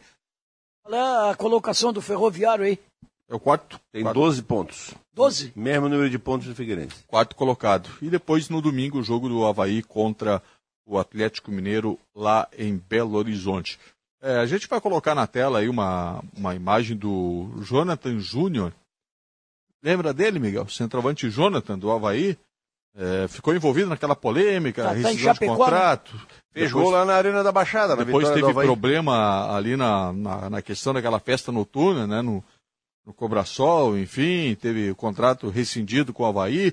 Foi para a justiça, aliás, para reclamar do Havaí, né? Questionando a questão da justa causa. E hoje ele é jogador do Atlético Paranense. Não, mas ele não, não, ele não estava naquela ali. Quem estava naquela era o Jô e o. E o quem?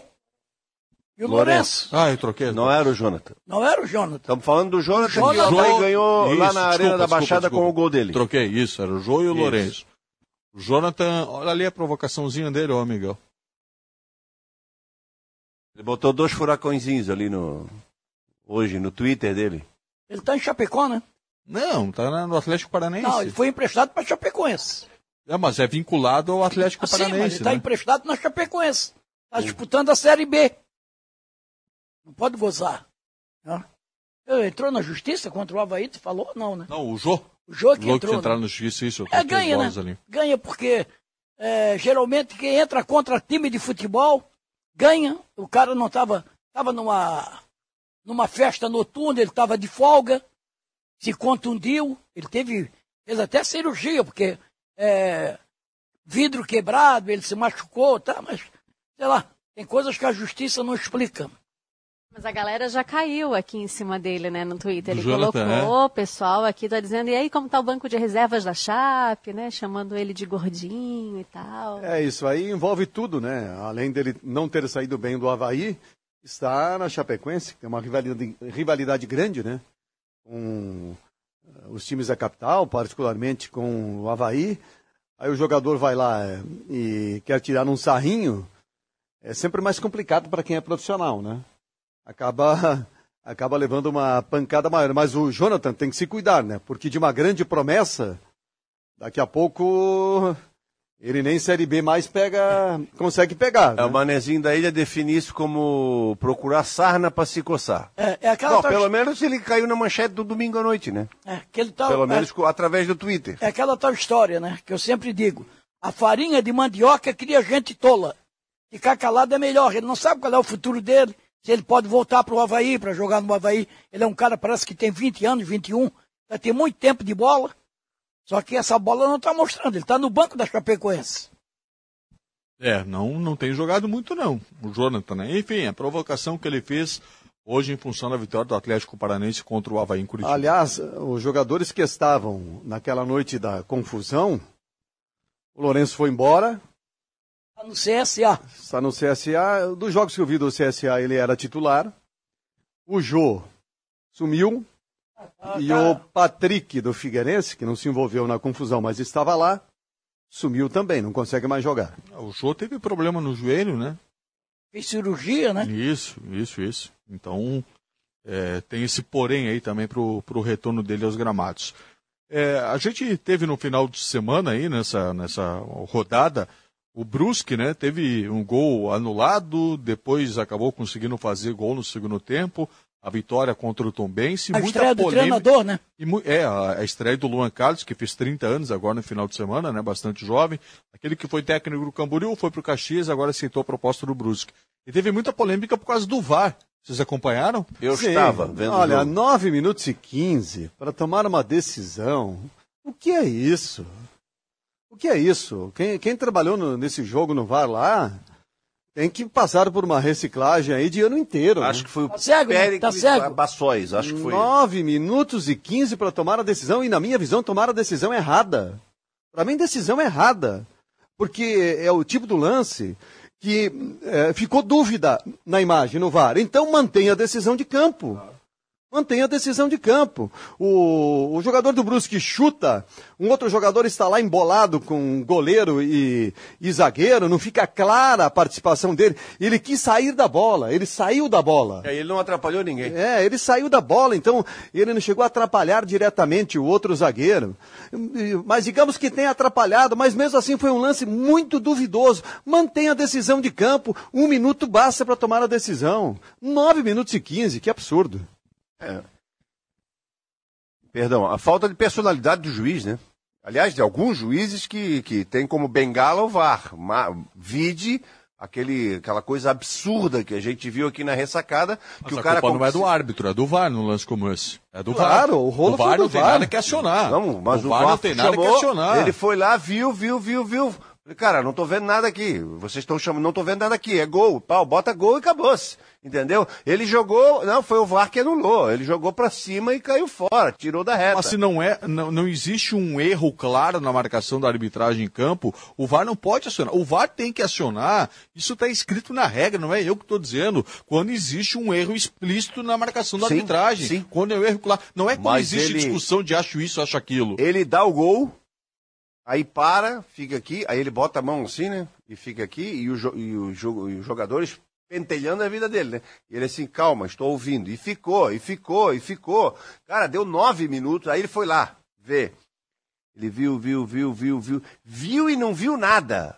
Porque o lance é esquisito mesmo. Não dá, tu não tem definição se é impedimento, não tem impedimento, e o cara não É, atrapalha ali, o goleiro. ali faltou personalidade dele. Ele poderia manter a decisão que ele tinha tomado O antes. VAR chamou e disse, ó, eu vi uma irregularidade, o cara atrapalhou o goleiro, ele olha e tal, não houve atrapalha, hum, ele não atrapalhou o goleiro, o goleiro pulou e não alcançou, a bola saiu, a bola não passou entre ele e o outro jogador da Tombense, a bola passou do outro lado, quer dizer, ele só fez menção de, de se proteger porque a bola foi uma pancada de frente, enfim, não houve nada, cara. Era personalidade. Chega, não, não vi nada irregular. Eu tô decidindo. É gol e pronto, acabou. Se bota lá. Agora, é mais fácil para ele jogar pro VAR, entendeu? Que não tem nome nem sobrenome, porque ninguém vai ficar olhando, não sabe onde é que tá a cabine do VAR, e segue o jogo, pra sorte dele, como aquele, eu ia dizer maluco, mas não é, mas quase.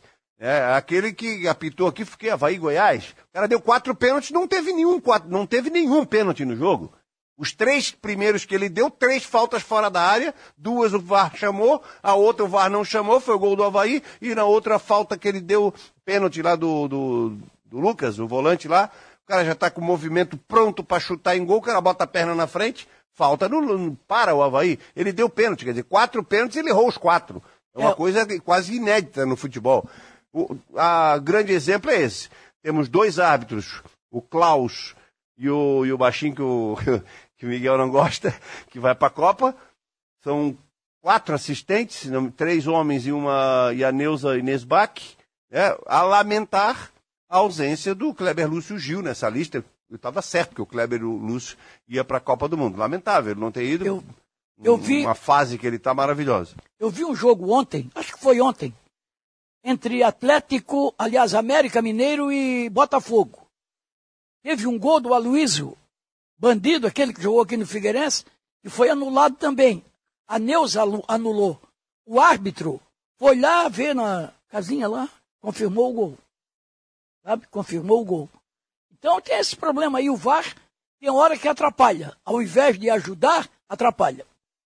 Chapecoense e Brusque, qual que é o campeonato desses dois times? O campeonato dos três catarinenses na Série B de manutenção. É, eu ia falar primeiro. E para quem está fazendo o campeonato de manutenção, Criciúma, Chapecoense e Brusque vão bem. Os três têm 10 pontos, né? É, o Brusque tinha caído um pouquinho, agora fez essa vitória já na estreia do Luan Carlos. E com esse aproveitamento, os três vão fazer um campeonato tranquilo, se mantiverem esse aproveitamento. Tranquilo para manutenção, porque para brigar por acesso esse ano é muito difícil. Porque o Cruzeiro, o Grêmio e o Vasco estão fortes, o Bahia e o Sport também. são fortes. É. Dificilmente sairá desses cinco os quatro classificados. Dificilmente outro vai furar eh, esse bloco aí dos cinco. Então, é, é campeonato e manutenção. O Grêmio está fora, hein? Brusque, eh, Chapecoense e, e, e Criciúma, se mantendo na Série B esse ano, vão atingir a meta. Se por acaso um deles subir, aí é daquelas conquistas inesquecíveis. A gente, eu pelo menos, eh, consigo fazer uma análise do momento. A não ser que melhore. Daqui a pouco contrata dois, três jogadores, tá? Movimento, tá?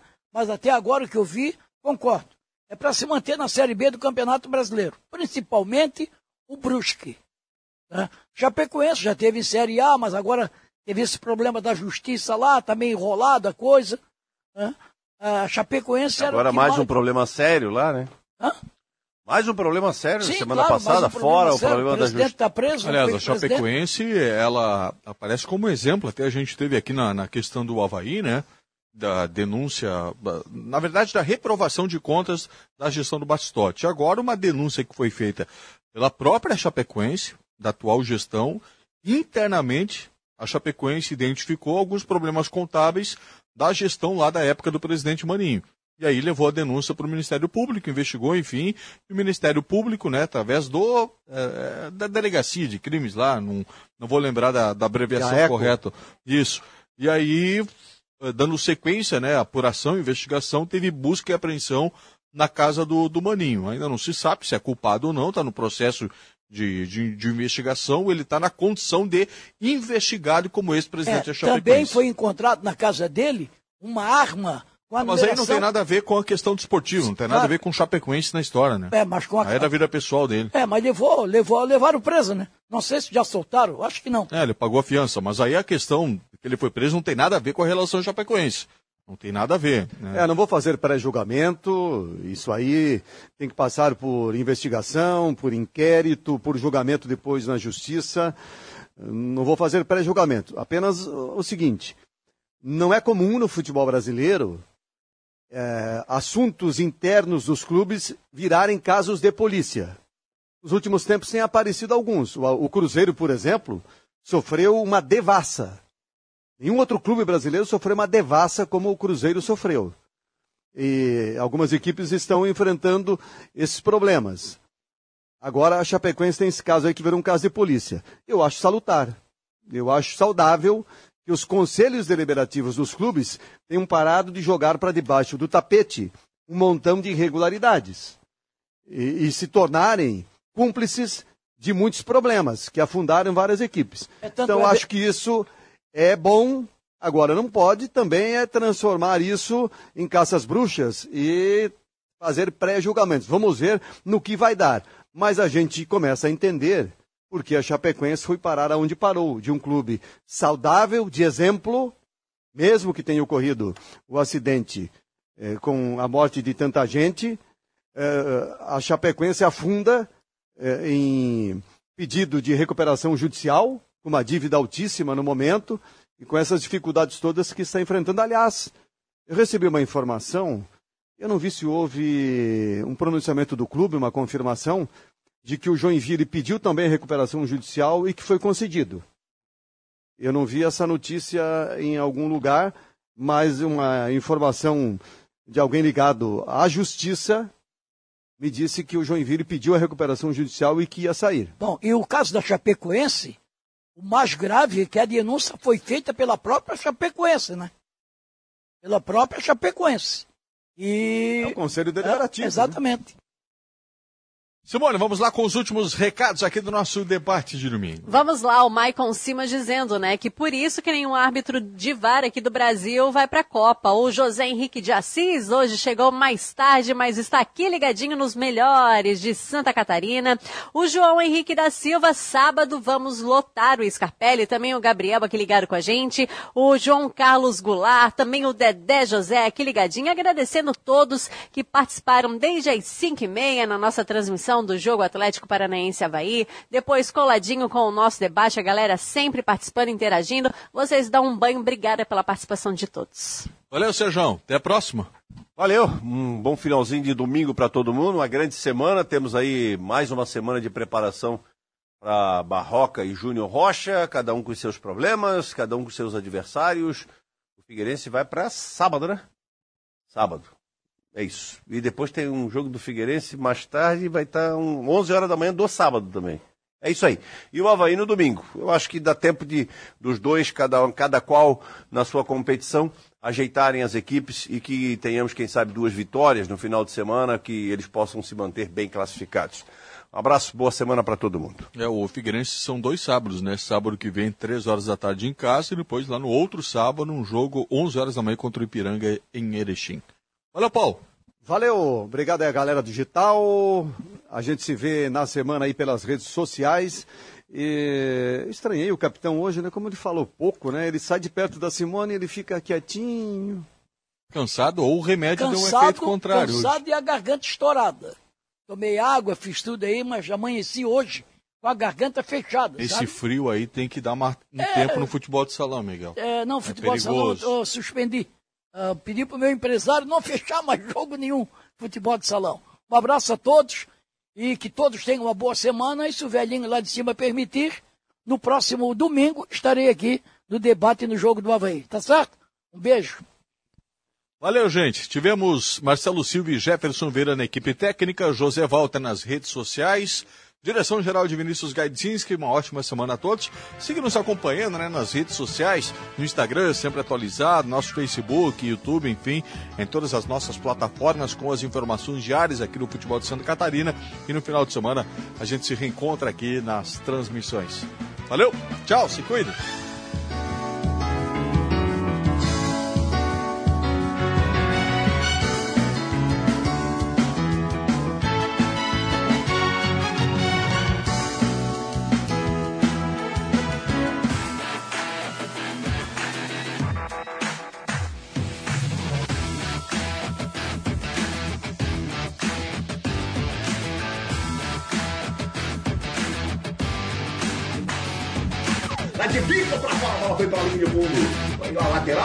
Que é o primeiro escanteio para o Figueiredo. O Werner diz que vai ser 2 a 0 para o Figueiredo.